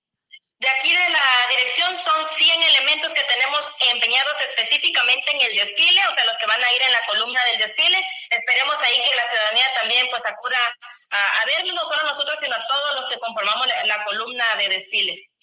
Por supuesto, pues ahí está el reconocimiento para los que van a participar el día de mañana. Y bueno, estaremos contacto. Esperemos que haya saldo blanco. Así debe de ser para dar eh, la buena noticia próximamente. Y le agradezco muchísimo el habernos dado esta importante información para todos los ciudadanos que se están preparando para hoy en la noche los que se tienen que tener conductor designado para la madrugada y por supuesto para el día de mañana en el desfile, teniente.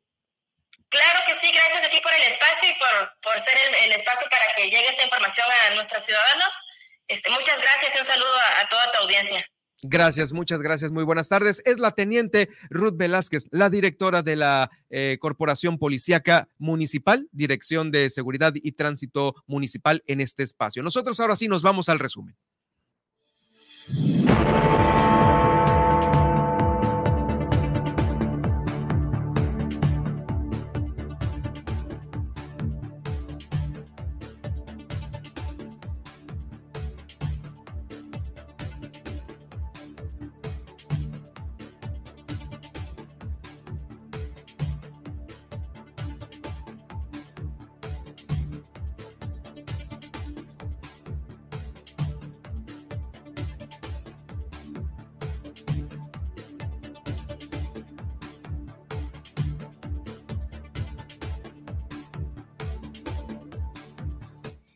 Bueno, pues ya escuchó la teniente Ruth Velázquez, 50 elementos en Palacio de Gobierno, otros 80 elementos en las calles que van a estar participando el día de hoy como parte del operativo por estas fiestas patrias. En Los Cabos van a ser 200 elementos en todo el municipio, los que van a estar también en operativo por las fiestas patrias. Detuvieron al violador de eh, la médico que atendía ahí en estos consultorios de similares aquí en la ciudad de La Paz. Fue hoy muy temprano cuando sucedió y se complementó esta orden de aprehensión.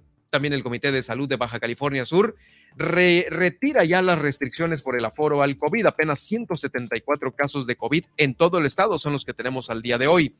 Son 10 médicos cubanos los que están aquí en Baja California Sur, en los municipios de Comondú, Loreto y Mulegé, atendiendo estas, eh, estos lugares alejados de las zonas urbanas, pues ahí están, ya llegaron a nuestro estado y están trabajando. Atenderá el Seguro Social de manera regular los servicios de urgencias y hospitalización, solamente urgencias y hospitalización este 15 y 16 de septiembre. El día de hoy estuvo aquí en el estudio Pilar de Luna con el tema cómo motivar a los niños. Es una interesante entrevista que también estará ahí en el podcast que le voy a presentar en eh, Germán Medrano Nacionales, en Spotify, también en eh, YouTube y por supuesto en Facebook.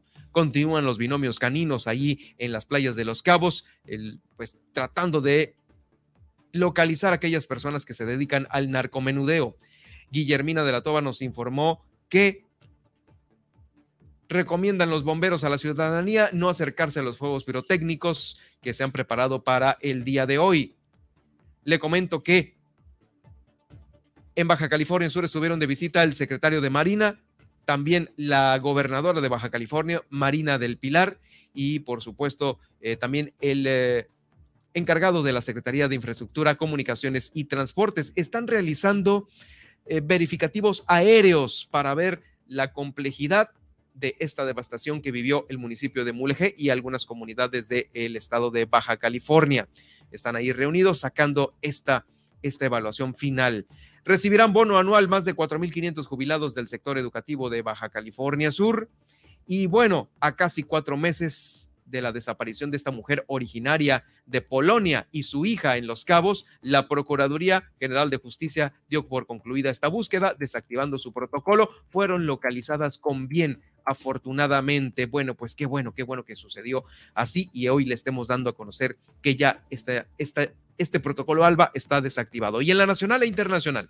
Vuelo de Aeroméxico aborta despegue en el AIFA por presunto ensayo para el desfile. Y es que este miércoles se reportó este incidente cuando un avión de Aeroméxico tuvo que abortar el inicio del despegue por la presencia de otras aeronaves en el espacio aéreo. Además, eh, Panda por terminada la relación con Alejandro Moreno, líder del PRI, el dirigente del PAN, Marco Cortés, señaló que tras la votación de este miércoles en la Cámara de Diputados, la relación con Alito se ha terminado. Además, casi ciego, sordo y con tuberculosis, eh, Félix Gallardo, de 76 años, se encuentra recluido en el penal de Puente Grande, en Jalisco. También absuelven a José Luis Abarca del secuestro de los 43 normalistas de Ayotzinapa, ya que el juez de juzgado tercero de Distrito de Procesos Penales Federales, con sede en Matamoros, Tamaulipas, determinó que no existen evidencias de su plena responsabilidad en este crimen. Y en la internacional, Texas manda autobuses con decenas de migrantes a la residencia de Kamala Harris. Así lo reportó la cadena de televisión Fox News, precisando que los autobuses recogieron a los migrantes en Eagle Pass, Texas, y llegaron a las proximidades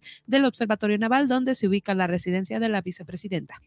Nadia, ¿dónde te seguimos y dónde te escuchamos? Pueden eh, seguirme en Facebook, estoy como Nadia Ojeda Locutora, en Twitter como arroba guion bajo Nadia OB y escucharme de lunes a viernes en punto de las 11 de la mañana por esta frecuencia. Bueno, pues que pases unas felices fiestas patrias, que las disfrutes mucho y nos vemos mañana por aquí. Gracias igualmente y pues pásenla muy bien, diviértanse.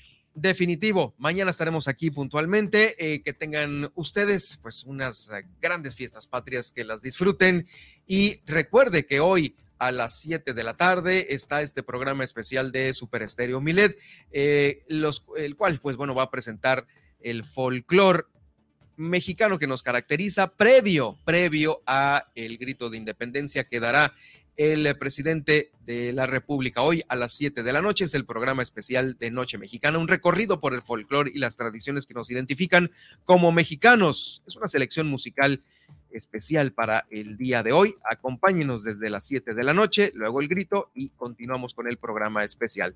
Muchas gracias, nos escuchamos y nos vemos en la próxima.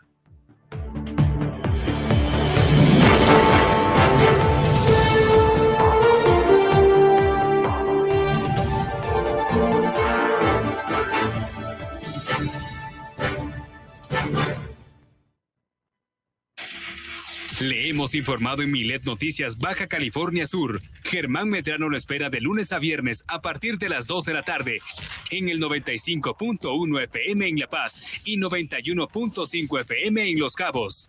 Todas, las noticias, todo el tiempo, con la potencia radial y el respaldo informativo de Grupo Milet México. Super Estéreo Milet, Baja California Sur.